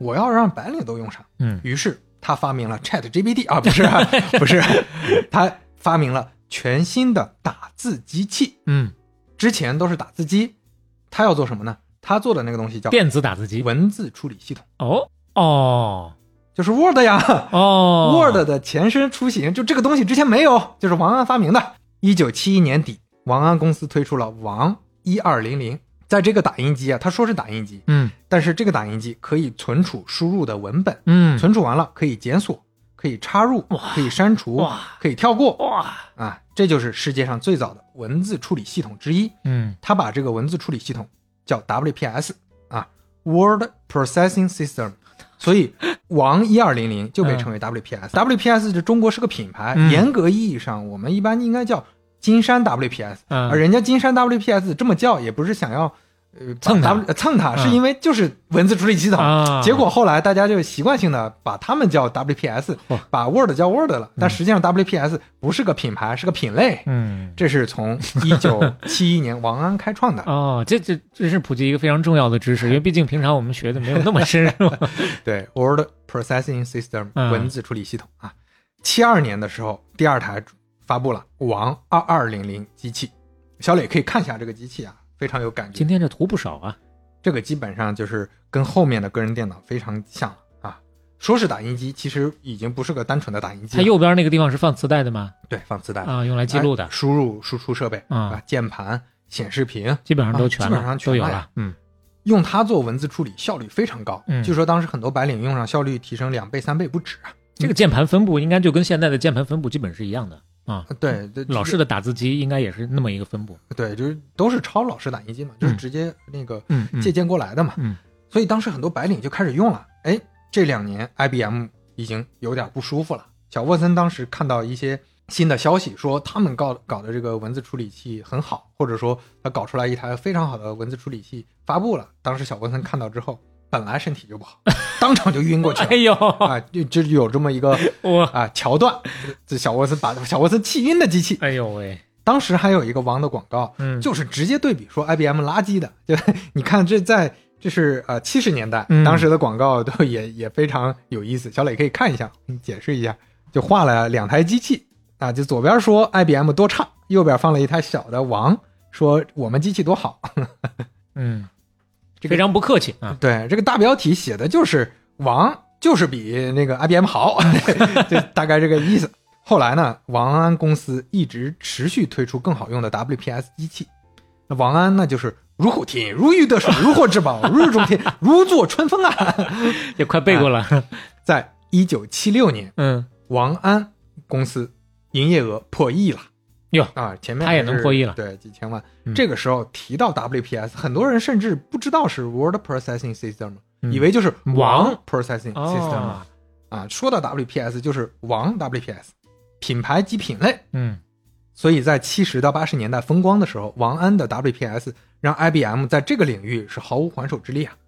王安后来还做小型机对抗 IBM，很多 to G 的订单直接抢走了。嚯，就不光是这个打印机哦文字处理了、b m 是恨得牙痒痒啊。嗯王安公司那是一路开绿灯，王安家族有百分之五十五的股份，所以你看这就相当于一个家族企业了。啊是所以他们家族成为最高的时候，成为美国富豪榜第五位啊，就美国第五有钱的人是个中国人。啊，确实这个比例高啊。，对，这是在一九八四年的时候，嗯最如日中天的时候，福布斯估计的身价十六亿啊，华人首富，稳稳的就没有、嗯没有之一，人尽皆知。一九八六年七月，纽约自由女神像落成一百周年纪念仪式，选出来了全美历史上最杰出的十二位移民，只选了十二位，嗯给这十二位移民颁发美国总统里根的总统自由奖章。嗯这十二位里面只有三个华人啊，这三个华人也不少 了啊。啊。有谁呢？建筑大师贝聿铭，哦大提琴家马友友，哦，还有王安，啊嚯就，这三位。这都是名声啊。当然，这两位 名声确实比他大一些啊。是是是是，王安后来也回国做了很多事儿，比如说设立奖学金呀，嗯在上海建厂啊、投资啊等等。来看一张一九八六年的照片啊，这是跟总设计师聊天呢。对，哇，跟邓小平爷爷谈笑风生。哎，对，这个总设计师说呀，嗯，你呀，你在美国很出名、嗯啊，现在你是家大业大了呀，这可是你自己奋斗出来的呀。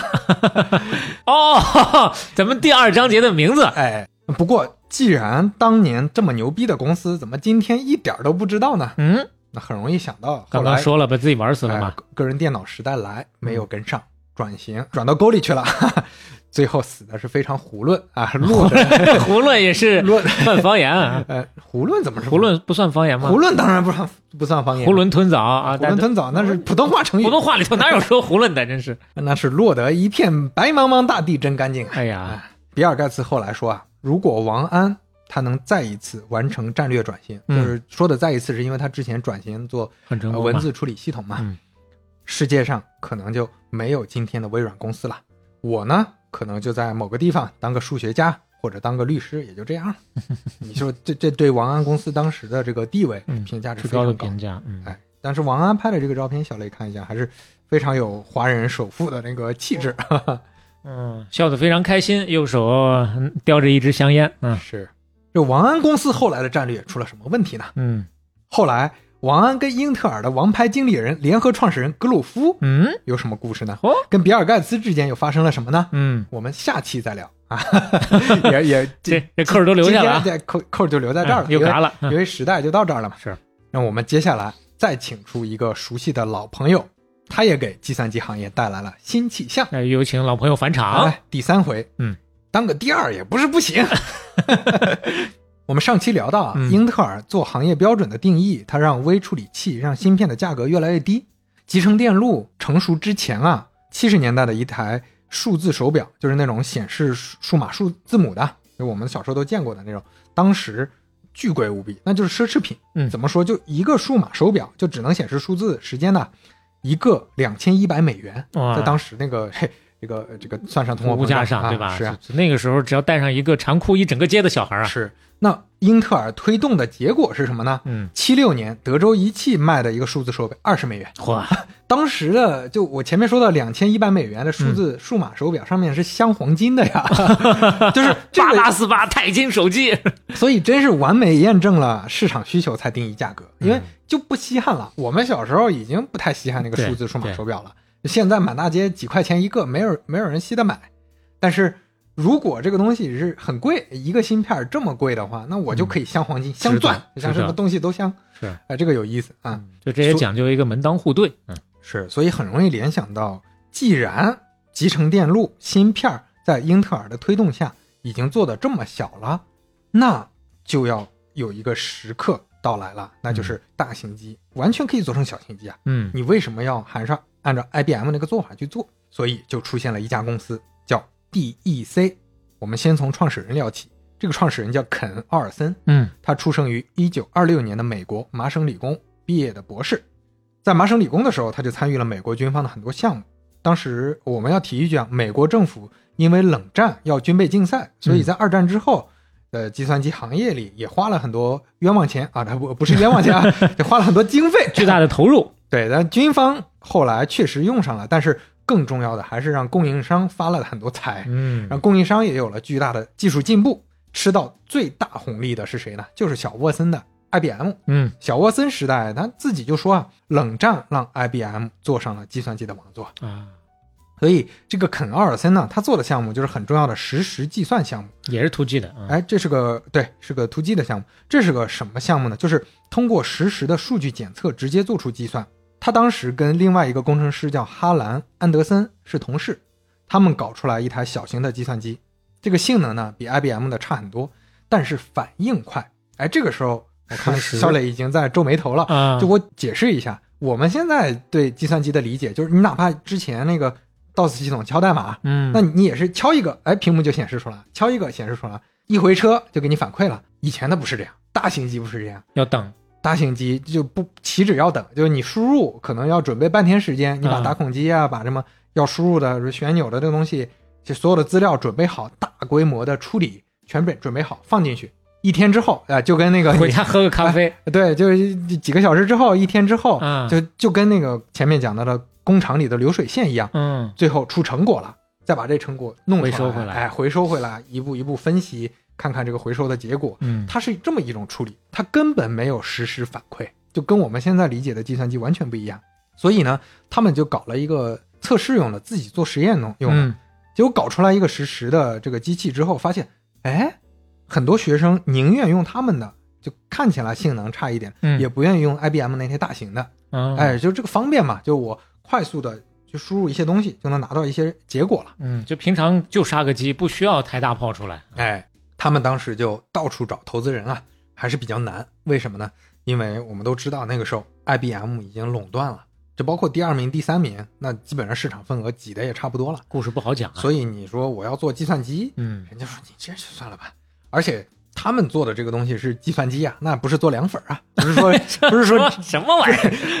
不是说支个摊儿就行了，嗯对吧？你你得有厂房，你得投入成本、嗯科研，最后你还是得有人投资。哎，还真的有人投资了，但是条件是你改个名儿，嗯。你别说你搞计算机，你就绕开，你说你搞设备、电子设备，这就比较容易让人不要让接受。人。感觉压力太大。是，所以他们本来的名字想叫 Digital Computer Corporation，嗯，数字电脑公司，改成 Digital Equipment，Corporation。最开始是 DCC 哎啊，，Equipment 呢就是数设备嘛，数字设备公司，嗯所以就是 DCC 改成 DEC，DEC、嗯 DEC 就这么诞生了。嗯刚成立的时候，DEC 还是做什么呢？做锗晶体管制造的电路板元件，嗯，相当于就只卖零件，因为没有条件做成机，也不是卖给用户啊，很容易理解，就卖给计算机公司，比如 IBM 也会从从他那儿采购一些零件，嗯一般呢是采购，也不是卖给用户的，是做测试用的，我内部拿来做呃就是测试工程师来用，这就不是面向用户的产品。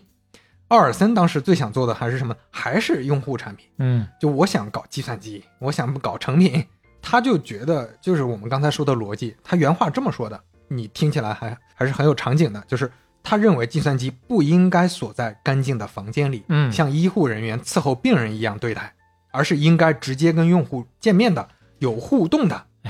说起来，那个时候其实能看到这一点的也都是有远见的。哎，是、嗯，这个理念，甚至后来影响了很多年的计算机历史，是，很多人都是呃非常认同，而且他这个理念被证实是对的。嗯一九六零年不容易啊，终于 PDP One 发布了，这是他的第一台计算机，嗯十八位，内存有九千多个巴比特的字节，每秒十万次运算，其实也不小了。作为一个很小的机器，它这个机器其实你从性能上来说，肯定也跟 IBM 你可能说也差差不多，嗯差不了太多，跟其他的中型机。最重要的就是这是世界上第一次用户可以看到实时的反馈了。我们现在用电脑，就刚才说的，敲什么东西就输入进去，显示哎，计算的结果直接输出出来。就是从这一刻开始的，哦，这是非常划时代的。可以看一下，就嗯容易理解了。它就是有了个显示器，显示器里会有光标，会有数字，有文字可以显示出来。这是敲击的打字机，这是一个主机。其实看到显示器这个机器看起来其实也还不小，但是非常有意思的一点，可能大家不看图想象不到，它这个显示器是个圆的，就跟那个雷达显示器似的。哎对它，就我估计是为了成本考量，就是用了雷达显示器的那种 现成的嗯 直接用上了对就啊，这个挺有意思的。这台机器虽然历史上我们讲起来都是划时代的地位，嗯但是太划时代了，卖不出去啊，啊，一共只卖了五十多台。我估计可能当时是有需求，但是这个场景大家也不好认知，嗯也也 get 不到实时反馈到底价值在哪。需要一个当年的好的 PM 才能行啊。对，那到了一九六二年，嗯推出了第二台机型 PDP 四 PDP Four 嗯，啊，对，就是没有二和三，就是这么任性。跳着来哎，啊。卖了五十四台，就多了一台。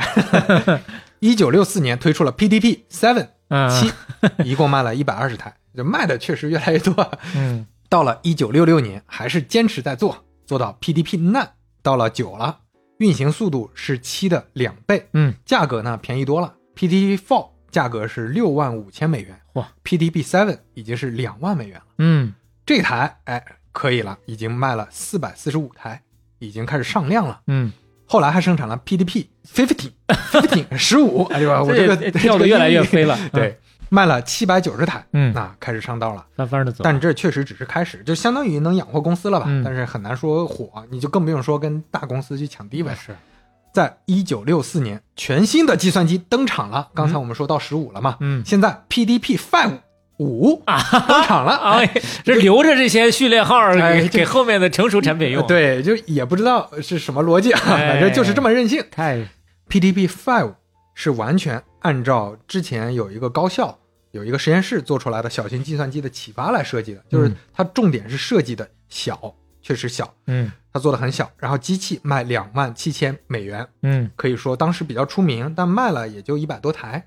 但最重要的是，接下来 PDP Five 基础上迭代的一一个叫 PDP Eight 八，就五改成了八，就是五的 Plus 版本啊。问到目前为止 已经有哪几个序列号了？呃，然后这台八呢卖一万八千美元，首先价格又砍了一半。非常好。，对，这台呢就是摧枯拉朽啊，嗯，价格便宜，看起来又酷，特别好卖。这台机器活活的卖了一千四百五十台。呀，这就翻了十倍了。而且 PDP Eight 那是在计算机行业被认为第一台成功的小型机，就前面那些卖的少，不能说出名或者说商业化上没有验证成功。PDP Eight 很多人说起来，哎，早前我用过，就是这一台，有行业影响力。了。哎，有评价说 PDP Eight 离个人电脑那就是一步之遥了。嗯 PDP Eight 上市之后，公司也上市了，奥尔森立马成了百万富翁。嗯，可以看一下这台机，确实做的工业设计还挺好看。行吧，只能说是更简洁了一些吧。啊，嗯，那这个是表面上没有那么复杂这个是放在很很多重要的博物馆里的，啊，这是一个非常重要的机型。因为它啊现刚刚刘飞给我看的那这张图里头，可能没配显示器啊，嗯还是又有回到 前面那几代机器的现在已。经变成小型电冰箱了，有点啊，对对对，确实小很多了。电冰箱对，呃，住宾馆的时候用的那种呃，。确实可以放在桌面上了，已经、嗯啊。那之前咱们不是说奥尔森刚开始做这公司的时候，还没有投资人愿意投计算机嘛？嗯那 DEC 之后，那就是雨后春笋了，小型机变得特别火，市场上已经有七十多家小型机的公司了。嗯话说，在 DEC 成功之后，一九六八年，PDP X 项目有这么一个项目的负责人叫卡斯特罗，他说我要开发一个十六位的计算机。阿尔森说不行，没有意义，干嘛换这个位数？八位现在挺好的。卡斯特罗愤而离职，就带着几个人创建了公司 DGC，Data General Corporation，嗯叫这个数据通用公司，嗯做了一台十六位的计算机 Nova。嗯，那离开 DEC 的卡斯特罗，那就是如虎添翼，如鱼得水，如获至宝，如履平地，如日中天，如坐春风啊！今天第五遍了啊。哎，多成功呢！嗯就这台 nova，六九年当年就卖了两百多台，当然嗯两百多台还好，但是后面越卖越火，越卖越火，生命周期卖了上万台。哇，所以在一九七五年的时候，DGC 的销售额就破亿了，嗯就是一个新公司啊，就靠一台机器撑起来了。那奥尔森看着那个眼睛红了呀！哎呀你这这确实我错了，对不起后，悔啊！我这立马成立打 DGC 办啊、没有没有，就是但是确实就成立了一个专项项目组，我们就搞十六位的。嗯，既然验证行了，对我承认错误还不行吗？啊，你还是知道回头的。一九七零年正式发布 PDP Eleven 啊，十一。嗯 这个十一有啥区别呢？具体而言，就是十六位其实确实很关键。刚才为啥说从八位到十六位看起来只是性性能增加，并不是。十六位对内存的访问灵活之后，你就可以放更多的数据和指令。对程序员来说，你的施展空间就更大了，嗯你可以写更复杂的指令了。嗯那你就覆盖更多场景嘛。另外呢，PDP Eleven 还提供了一个被公认特别优雅的指令集。这个指令集你可以理解成一个简单的一个代码集，哎，一种语言。嗯，这个让很多程序员入手编程的时候非常方便。嗯然后另外呢，十六位的模块化也让硬件的灵活度更高。就这个机器，你可以插拔很多硬件零件。我们前面也反复说了，八位不能模块化吗？呃，就难嘛。就哦刚才说了，你内存啊或者指令的限制，哦，导致它不太好这么模块化。它在上面又做了很多呃进一步的处理，就这是十一这个机型的特特点，所以让很多程序员也开始接触这台机器了。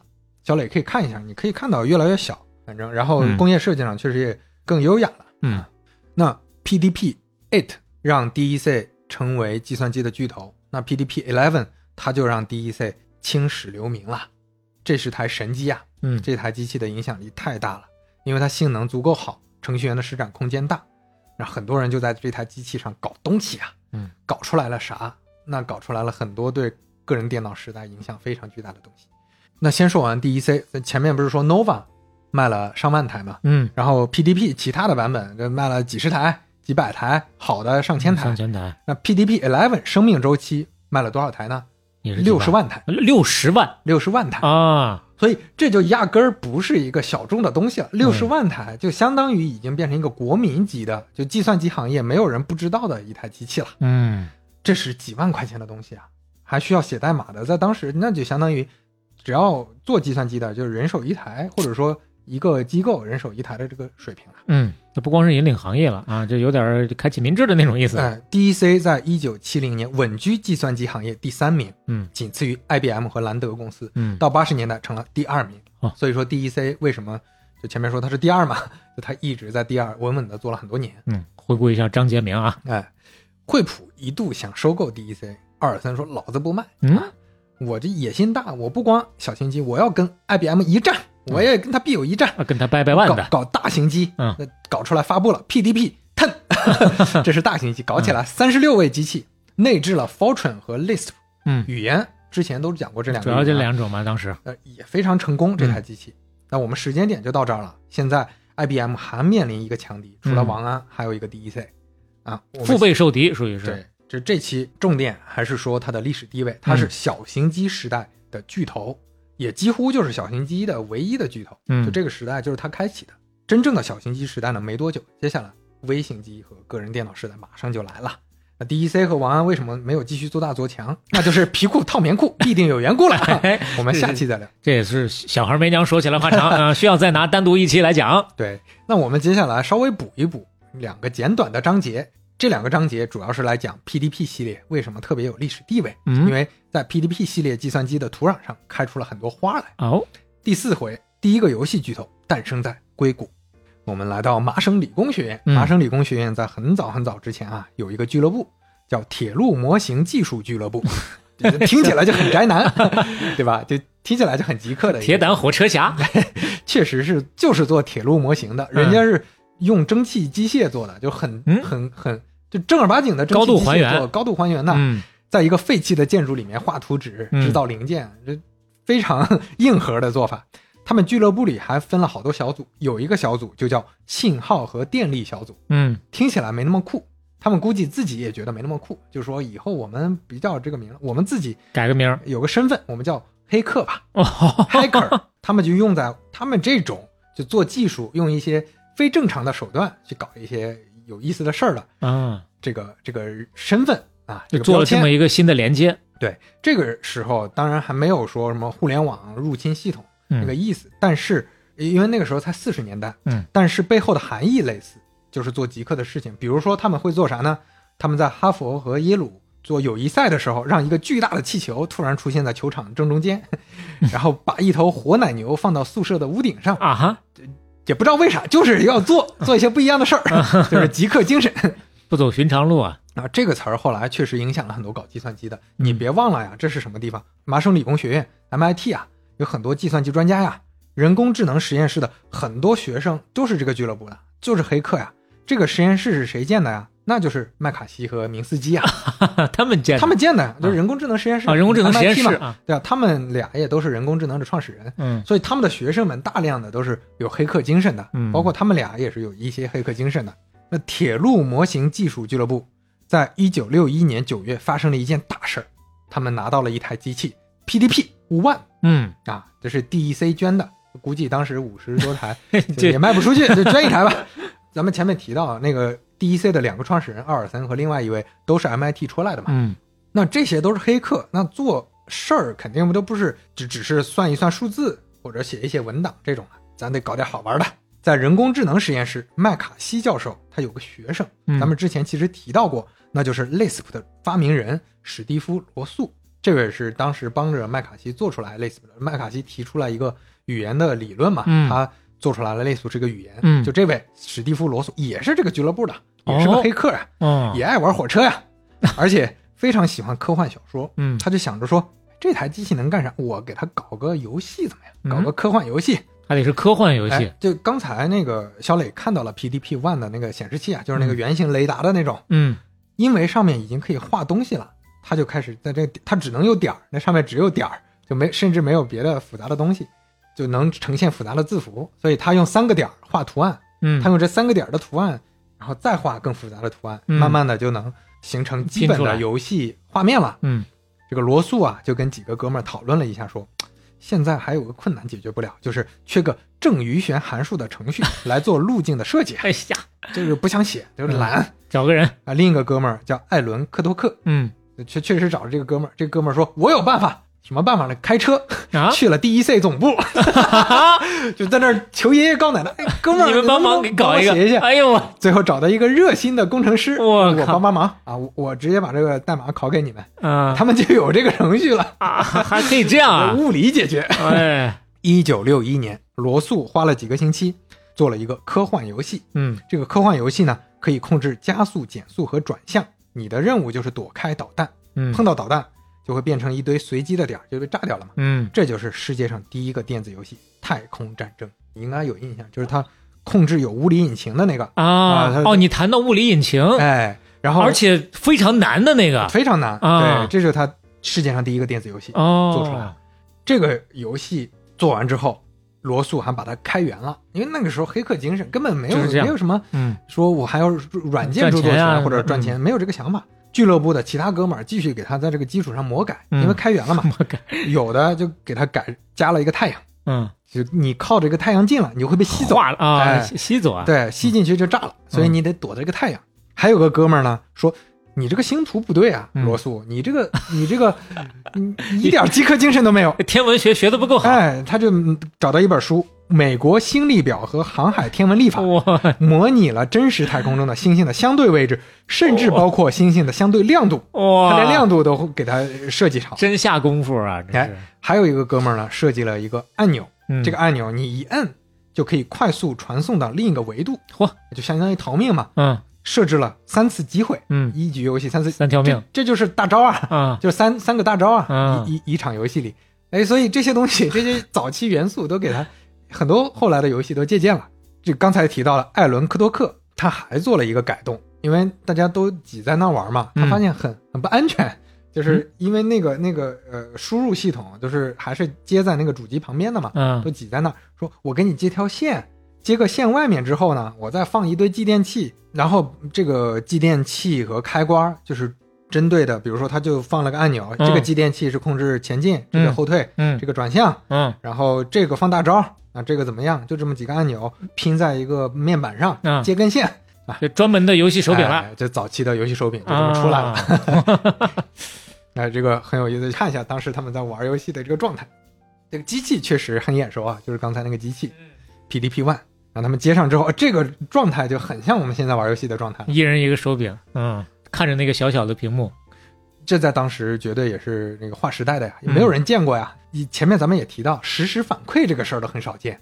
就你操作一个东西，突然屏幕里 你能看到这个变化，还能玩起来，有规则，这个对大家来说还耳目一新啊。这个就相当于娱乐领域的一个惊天炸雷啊，是，接下来的故事跟我们在任天堂往事里说俄罗斯方块差不多了。嗯因为是开源的呀。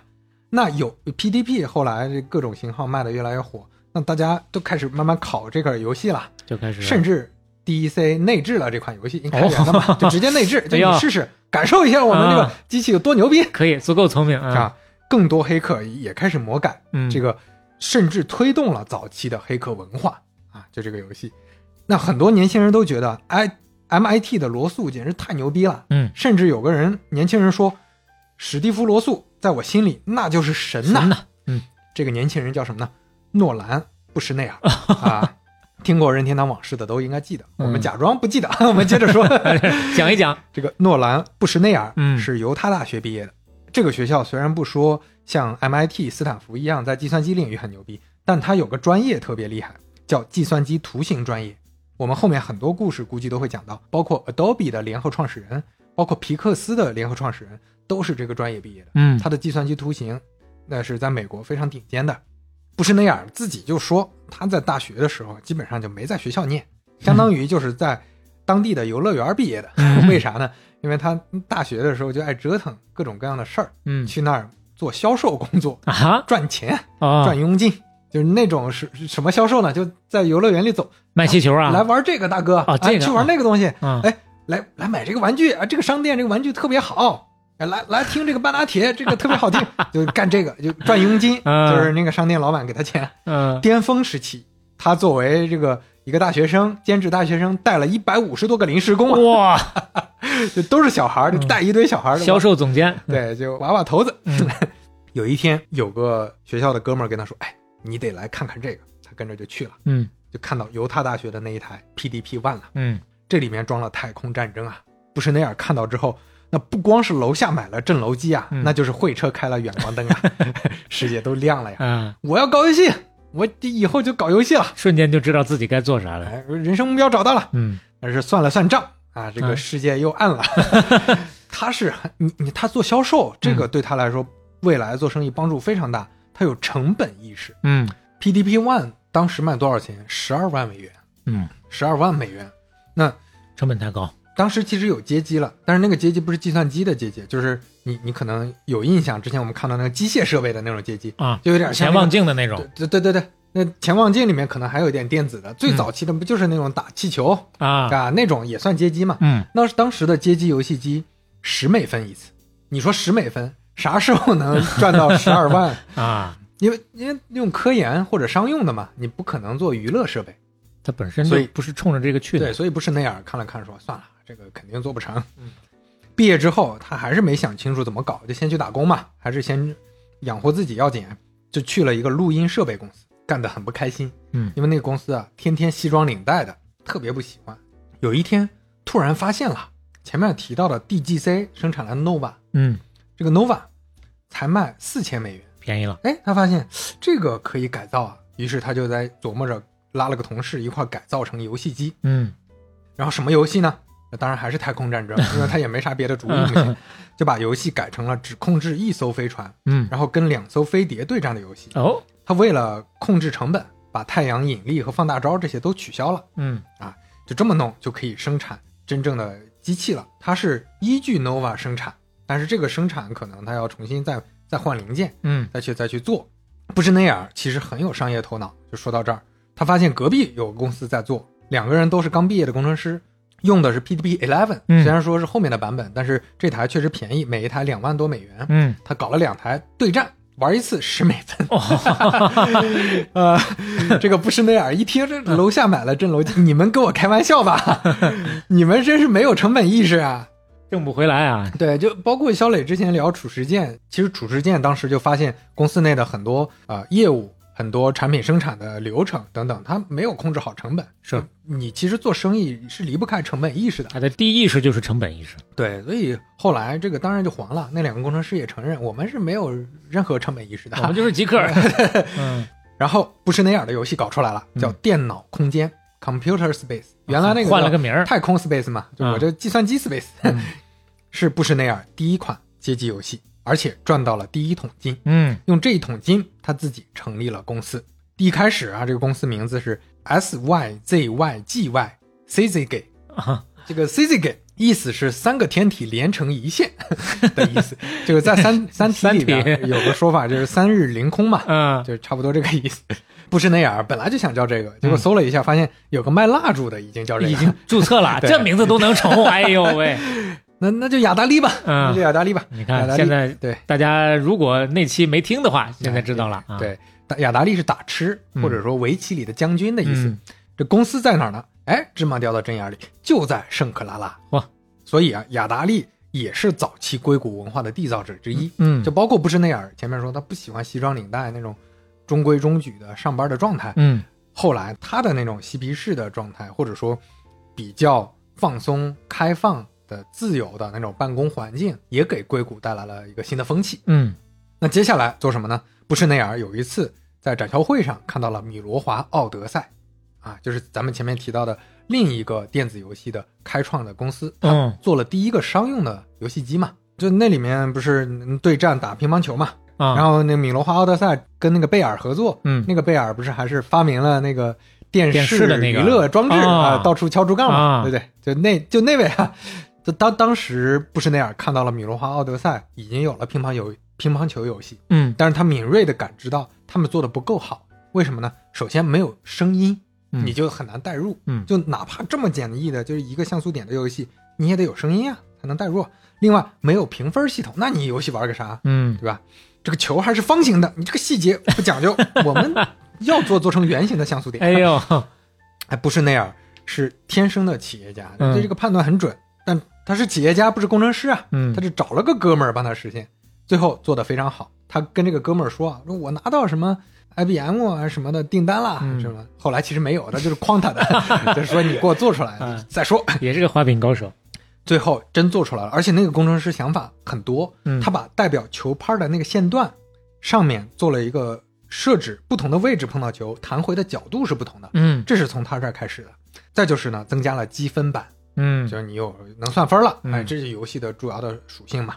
球飞的时候还有嗖嗖嗖的声音，这整个机器甚至没用芯片，没用微处理器，嗯用的也没用代码，全部都是用的硬件的数字电路实现的哦哦，所以它的成本非常低呀、啊，这才是真正的电子设备的阶级啊！这就是胖的诞生嗯啊！不是那样的游戏，胖造一台多少钱？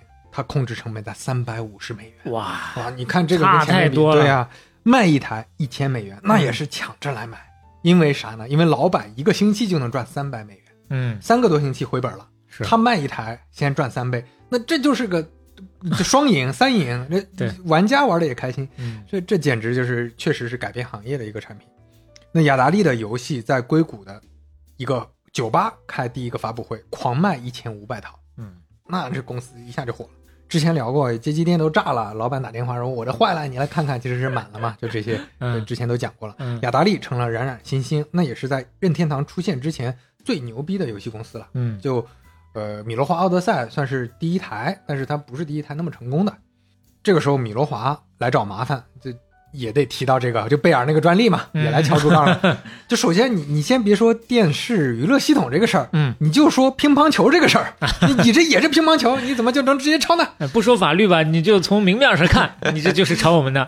哎，最后你要不就说不是那样厉害的，不是那样跟人家谈下来，最后给了七十万买断了。哎呦，啊，就是说以后你别找我麻烦了，我买断了。这个价格首先不高，另外还有个附加条件，就是那些也在抄你啊，啊你必须让他们也交这个钱，我就给你这个钱。哦，这就相当于竞争对手都干他们，就让他们也得付出成本啊，呃，这大家都放血，里挑外戳，这就是，哎，皆大欢喜。嗯米罗华乐呵呵的找他们去了。嗯 后面的故事就不多讲了，大家都知道电子游戏也跟 PDP 系列有这么深的关系渊源就行了。嗯包括雅达利后来用的芯片也是计算机的芯片，它跟个人电脑时代也是同一个时期开创的。雅达利游戏部门卖出去之后，雅达利的电脑部门还一直存在，还在个人电脑时代做了一些事情，但是后来没做下去。嗯其实游戏行业啊、计算机行业，就人才也好啊，这些硬件啊各方面都是深度耦合的。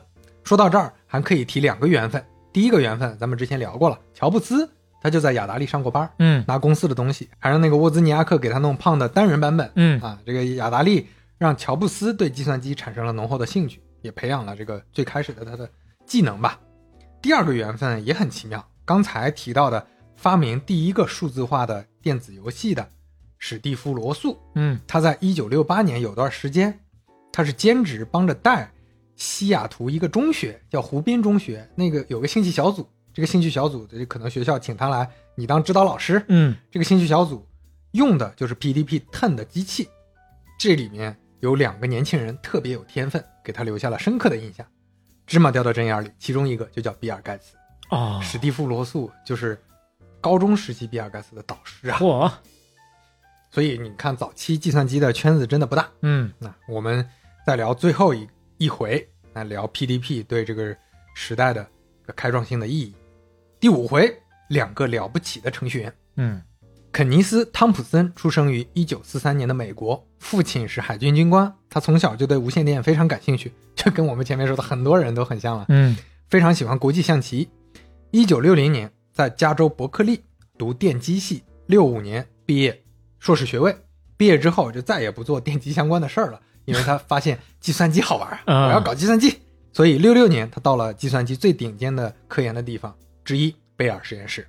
汤普森的同事叫丹尼斯·里奇，这个里奇呢比他大几岁，嗯是四一年出生于美国的，他爸就是贝尔实验室的，所以里奇从六三年哈佛物理系毕业，又读了一个数学系博士之后，对计算机也产生了兴趣，还参加了 MIT 主持的大型项目。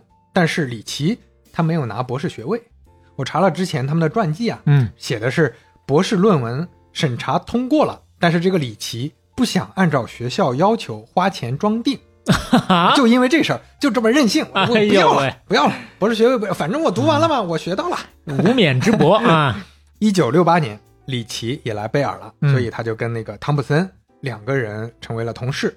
他俩当时接到的任务就是，你们看看啊，这个计算机科学领域有什么有意思的东西。你们再搞一搞，哎，这这也是非常开放的环境了，嗯就现在也很难想象能这么这么开放啊。他们调研着调研着，发现了一件很有意思的事儿，那就是分时系统。解释一下，我们嗯刚才其实提到了实时系统。嗯那什么是分时系统呢？还是我们前面提到的大型计算机都是整体把输入的东西准备好，整体计算，整体输出。MIT 首先意识到了这样不合理，因为人多的时候很难用，大家排队排到要死，嗯，你排三天，但其实你这个任务可能也没那么重，你能塞进我的一些任务去，哦，但是因为它是批处理的嘛，就我们就是大型任务嘛，所以没法这么塞，大家就不能这么这么用，只能排队用。嗯所以就很恶心。所以 MIT 就搞了一个分时系统研究计划，就相当于有点服务器客户端的意思了，大家都可以往里输任务，大家嗯按照任务去排碎片化的排序，嗯大家分分别去用。在 MIT 做的这个系统里，已经可以支持三十个用户共用同一台计算机了。哎，这就是一个分配资源的逻辑。嗯这个计划，你前面提到了李奇在 MIT 读的，他就接触过这个计划，包括后来他还在贝尔实验室参与了 MIT 和贝尔实验室共同搞的一个项目，就是专门搞一个大型的分时系统的。为什么要搞大型的分时系统？因为 MIT 发现三十个用户也不够用，嗯就我想搞个三百个用户的，决定搞个大的，步子迈大一点。六四年找到 IBM，IBM 那个时候在搞 S 三六零啊，嗯咱们前面提到了这个坑这么大，就而且那个小沃森肯定也没啥心情跟他搞，顾不上最后。哎，就 MIT 就找到了贝尔，嗯，所以这个项目就上马了，叫 Multics，M U L T I C S，Multics 多路信息与计算服务。这个前面那个 multi 不就是多路嗯或者多个的意思吗？是也比较直白。嗯搞了好几年啊，也是搞得不太行，效果远不大预期啊。贝尔实验室在一九六九年的时候说：“我们来个乐器演奏吧，啊我们打个退堂鼓吧。啊，我们这退出退出 Multics 计划了。无所谓，嗯，本来也就是有枣没枣打三竿子，对，但是里奇和汤普森很不高兴啊，说嗯别呀，我们用的这个很开心啊，这个实时这个分时系统，嗯。我们是用的很顺畅，突然没法用了，真难受啊！而且他们认为这个东西未来有意义，他们看得出来，就有有前瞻性，说计算机未来可能大家都得用这个分时系统。都得是多任务的，哎，贝尔说：“你别闹啊，决定了啊，你们俩这老老实实的待着啊。嗯，”他们俩商量了一下，说还是很重要。辞职不干了，呃那没有，李奇当时就一句话说：“我们想要的啊，不仅仅是一个好的编程环境。嗯凭以往的经验，我们清楚的知道人机互动的重要性，提供一个具有远程操作分时系统的人机互动环境，远比把程序交进计算敲进计算机里重重要的多。哎，你看这个就跟前面说的那个实时系统的奥尔森提到的非常非常像，就是他嗯意识到了人机交互的重要性。之前其实大家意识不到麻烦，就觉得麻烦是应该的嘛，嗯用计算机就是该这么麻烦。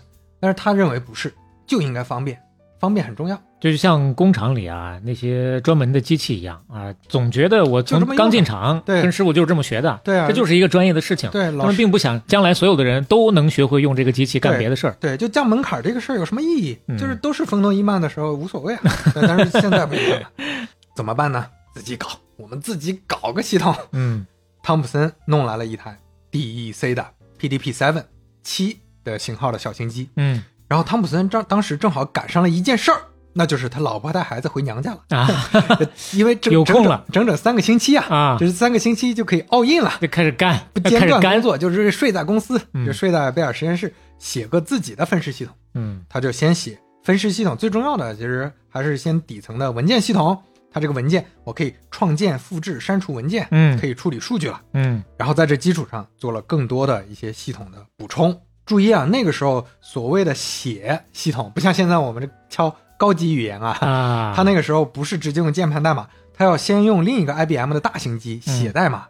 这个代码也不是语言代码，是打孔啊，打出孔来。那个时候一长串的也是孔打孔的，对，啊这一长串的孔，这个纸袋子，嗯这个纸袋子就是代码，再把纸袋子输进 PDP Seven，PDP Seven 的输入设备是个扫打孔卡的，非常麻烦。嗯但是很快写出来之后，他们俩就可以无缝的同时在 PDP Seven 上面办公了。嗯，哎，这个时候就觉得有意思、舒服。这个还在婴儿期的一个小系统啊，显然已经是一个操作系统了，就它能分时去控制所有的用户的任务了。那边三六零可是五千多个人在搞呢，对对呀、所以说为什么他俩了不起？呃 起个名字吧，先给我们的系统。嗯啊，他俩的同事布莱恩·克尼汉说：“你们，哎呀，这个不是多路信息与计算服务，你，干脆叫单路吧。你们这个比较简单，就是 Multix 改成叫 Unix 吧，就是 Multi Unix，这是正好是多路改成单路，啊，这就是 Unix 啊。这一年，就这么来了，汤普森二十六岁这个，Unix 发布了。两个神级的人就这么写出了这么一个神级的操作系对，统，就回就是传奇故事嘛。回娘家的时候，老婆回娘家的时候写出来一个操作系统啊，然后他俩就一直用着，也也没有别人用。就他俩发布了之后，就是可能有一小撮人用吧。但是贝尔实验室也不关心，咱们前面也提到了，嗯他在计算机上的一些事情，他也没有商业化的动力。又过了两年，PDP Seven 实在太旧了，汤普森想着说，咱们搞台新的吧。嗯，但是搞操作系统，谁也不知道是啥玩意儿，你你就谁给你钱搞这个 PDP 这么贵，对吧？动不动几万美元，申请不下来啊申。请不了经费。嗯汤普森还是很懂职场的。哟，开始讲其他的故事，哎，听说这个贝尔实验室的专利办公室，他们在找一个文字处理系统，他们在找 WPS。嗯，他们说：“哎，我来，我来，那你别买王安什么的了，哎，我这儿更好的。啊”哎，写了一个采购计划书，嗯，在一九七零年，汤普森就拿到手了 PDP Eleven。哎呀，前面说了那个神机啊，嗯卖卖了几十万套的那个，啊，而且就在 PDP Eleven 里面搞定了文件编辑系统。它就是为了做 Unix，帮他们实现了个文件编辑系统，哎帮他，们搞了一下，然后把 Unix 移植过来了，这整个操作系统移植过来了。嗯那专利办公室用了之后，哎，这个好使啊，嗯这，个不错，大拇哥，然后汤老师不错，汤老师可以自己动手，丰衣足食啊。嗯，但是他们还不知道这个系统意味着什么，那就是用三星堆的文物在洗脚啊！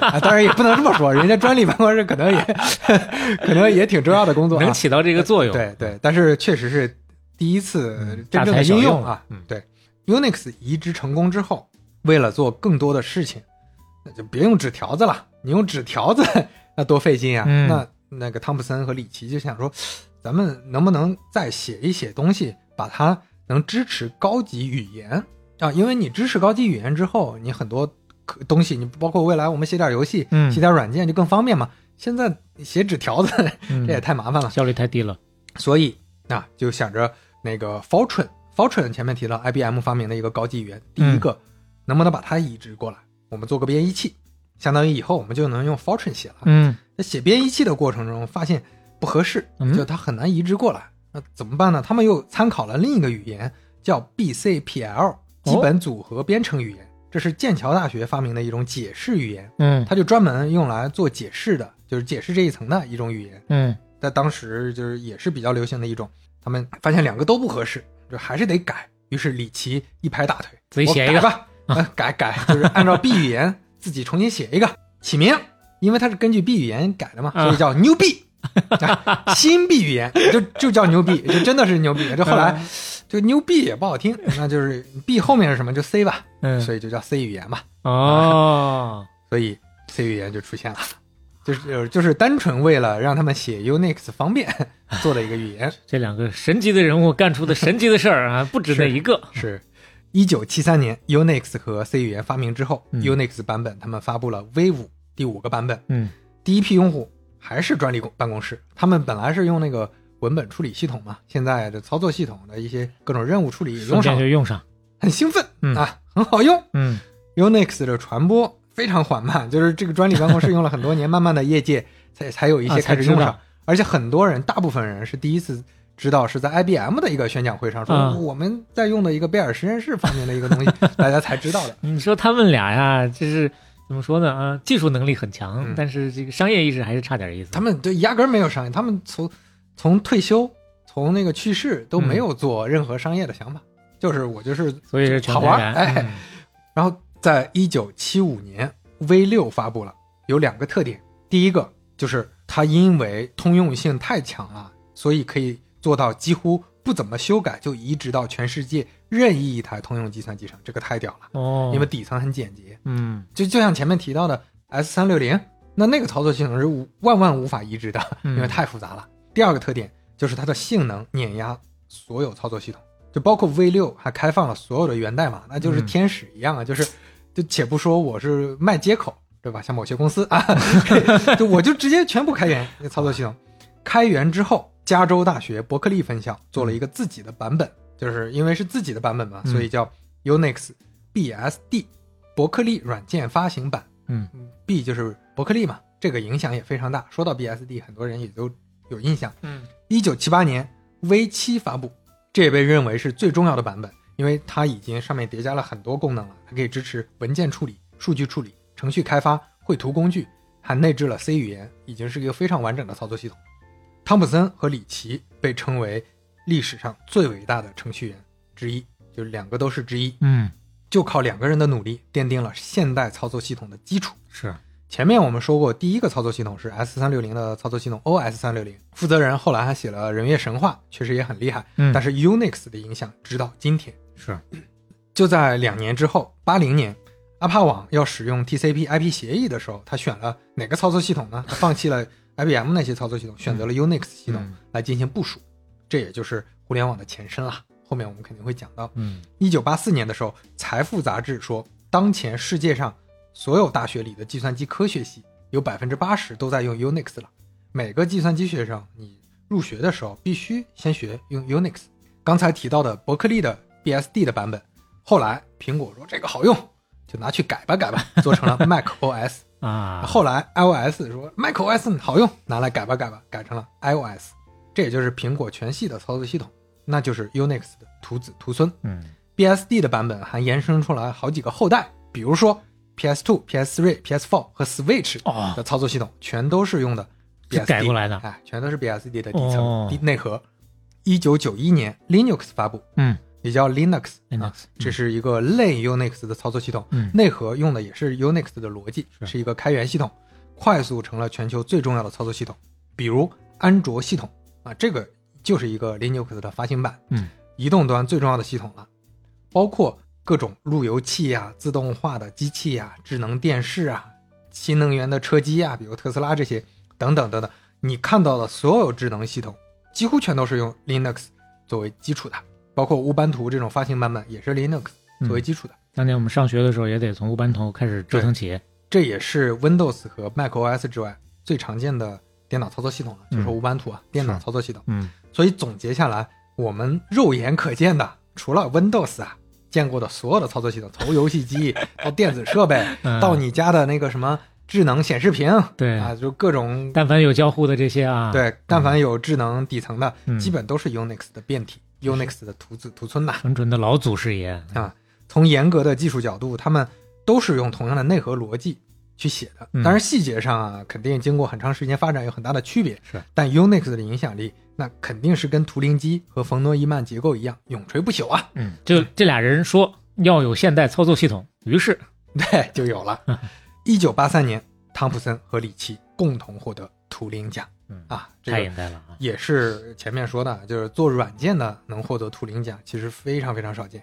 当时图灵奖的评语是 Unix 系统的框架堪称天才之作，嗯使得程序员得以借鉴他人的成果。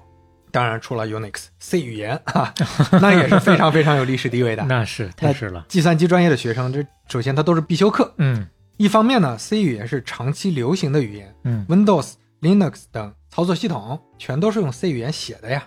另一方面呢，C 语言的一些特征代表着很重要的计算机编程的底层方法论，嗯。所以你学你学的很多时候不是说我真的用它来写很多代码，而是学底层的计算机编程理念，比如 C 语言里的跨平台移植非常方便，嗯。就跟刚才 Linux 一脉相承，在底层编程嵌入式编程里面特别有用。嗯。内存管理啊，指针操作，我记得我们上大学的时候，内存管理这些学也是用 C 语言去学习的，嗯嗯，这些基本操作非常简洁。是。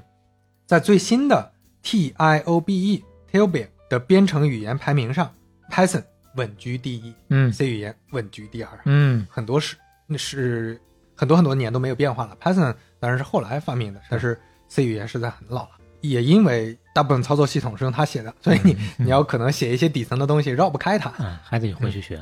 汤普森老爷子留给世界最后一个好玩的事儿，是他二零零七年加入了谷歌。加入谷歌之后，有朋友突然发现他居然没有资格提交代码。嗯就是呃，我解释一下，在互联网公司写代码和提交代码是两码事儿。嗯就你写完，你当然不能直接提交到那个真正在运行的那个代码库里嘛。嗯嗯那你肯定是要有资格的。嗯那谁有资格呢？你要通过一个严格的考试。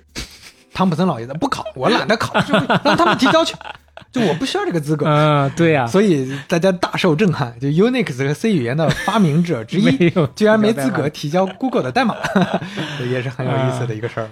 就像是之前咱们说过，这个黄坤老爷子啊，呃刚调到那个中科院半导体所当所长的时候，第一天上班穿的比较朴素，那个看大门的大爷就说：“ 哎，您哪儿来的呀？进不来。哎，看一下世界上最伟大的两个程序员之一，”两个大胡子呀，嗯这就是在 PDP 系列的帮助下，嗯给计算机行业带来了巨大成果。操作系统的出现也给个人电脑做好了准备啊。就你个人电脑必然是要有这种分时系统的。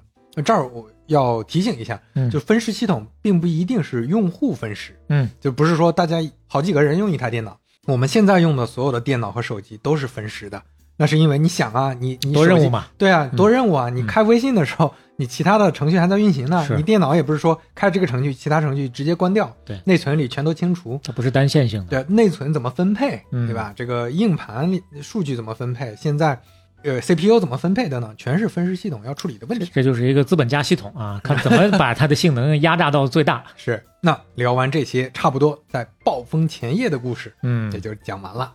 那我们总结一下，嗯，可以感知到计算机到现在的情况。第一，经过长时间的发展，计算机已经形成了行业，已经有公司在竞争了。IBM 之前呢没有没有这个所谓的计算机行业，但现在 IBM 为主，DEC 和兰德公司差一些，以及专用计算机领域的王安公司这几家都在舞台上了，他们占据了市场，包括在游戏领域，雅达利也有很大的市场了。嗯这些玩家后面都会面临一个巨大的问题：个人电脑时代来了，我们该怎么转型？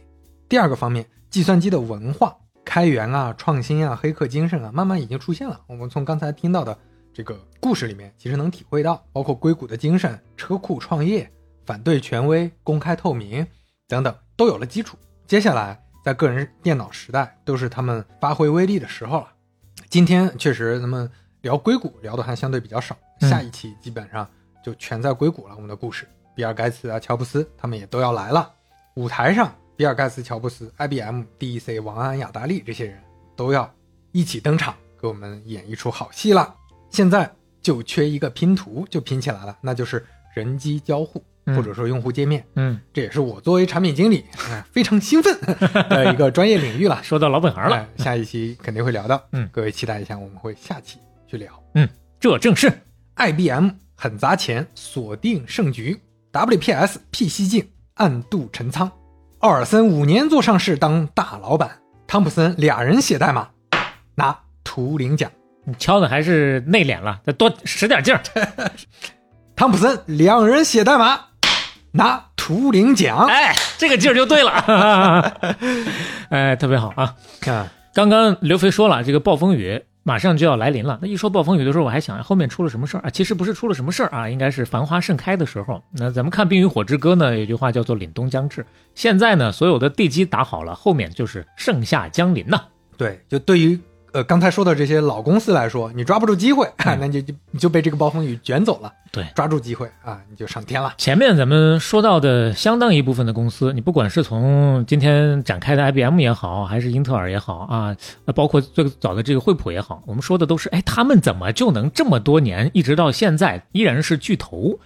好像我们看到的都是这些正向的例子，但是今天挑出来的这些后面我们再进行事项的对比，你就能知道那些错的它到底是怎么错的。即使他在最辉煌的时候起朱楼宴宾客，但是现在呢，作为我们这个时代的年轻人，连听都没听说过他的名头，那这背后就能看看做错的那些究竟错在哪儿了。哎，是，就以及说，我们从各种企业的故事里面，每个阶段、每个时代的故事里面，我们能感知到很多后人都是站在前人的肩膀上的。就你犯了错误，就像前面比尔盖茨说的，王安犯了错误，是我才能上位的。啊，是有这方面的机缘巧合的。哎，既有运气的成分，我们能看到，又有实力的对因素啊，我们也能学习到。既要看个人的努力，也要看历史的进程，也要看老天爷到底给不给你这碗饭吃。是，好嘞。那么，哎，今天的片尾曲，今天片尾曲是我找的。八十年代初的一首歌曲叫《疯狂的列车》，哎，这个比比较切题啊。就现在的计算机时代已经要来了，疯狂的列车开到西海岸了，库嚓库嚓库嚓，下面呢就准备用蒸汽机来换燃油机了，换新能源机，就把把蒸汽机换成燃油机了。是，最后志同道合的朋友，随时继续欢迎大家转发分享。如果喜欢半拿铁的话，欢迎在各个平台小宇宙、苹果 Podcast、网易云音乐、喜马拉雅、Spotify 等订阅和收听我们半拿铁五十二期傻青。我们下期再见，有请奥兹奥斯鹏。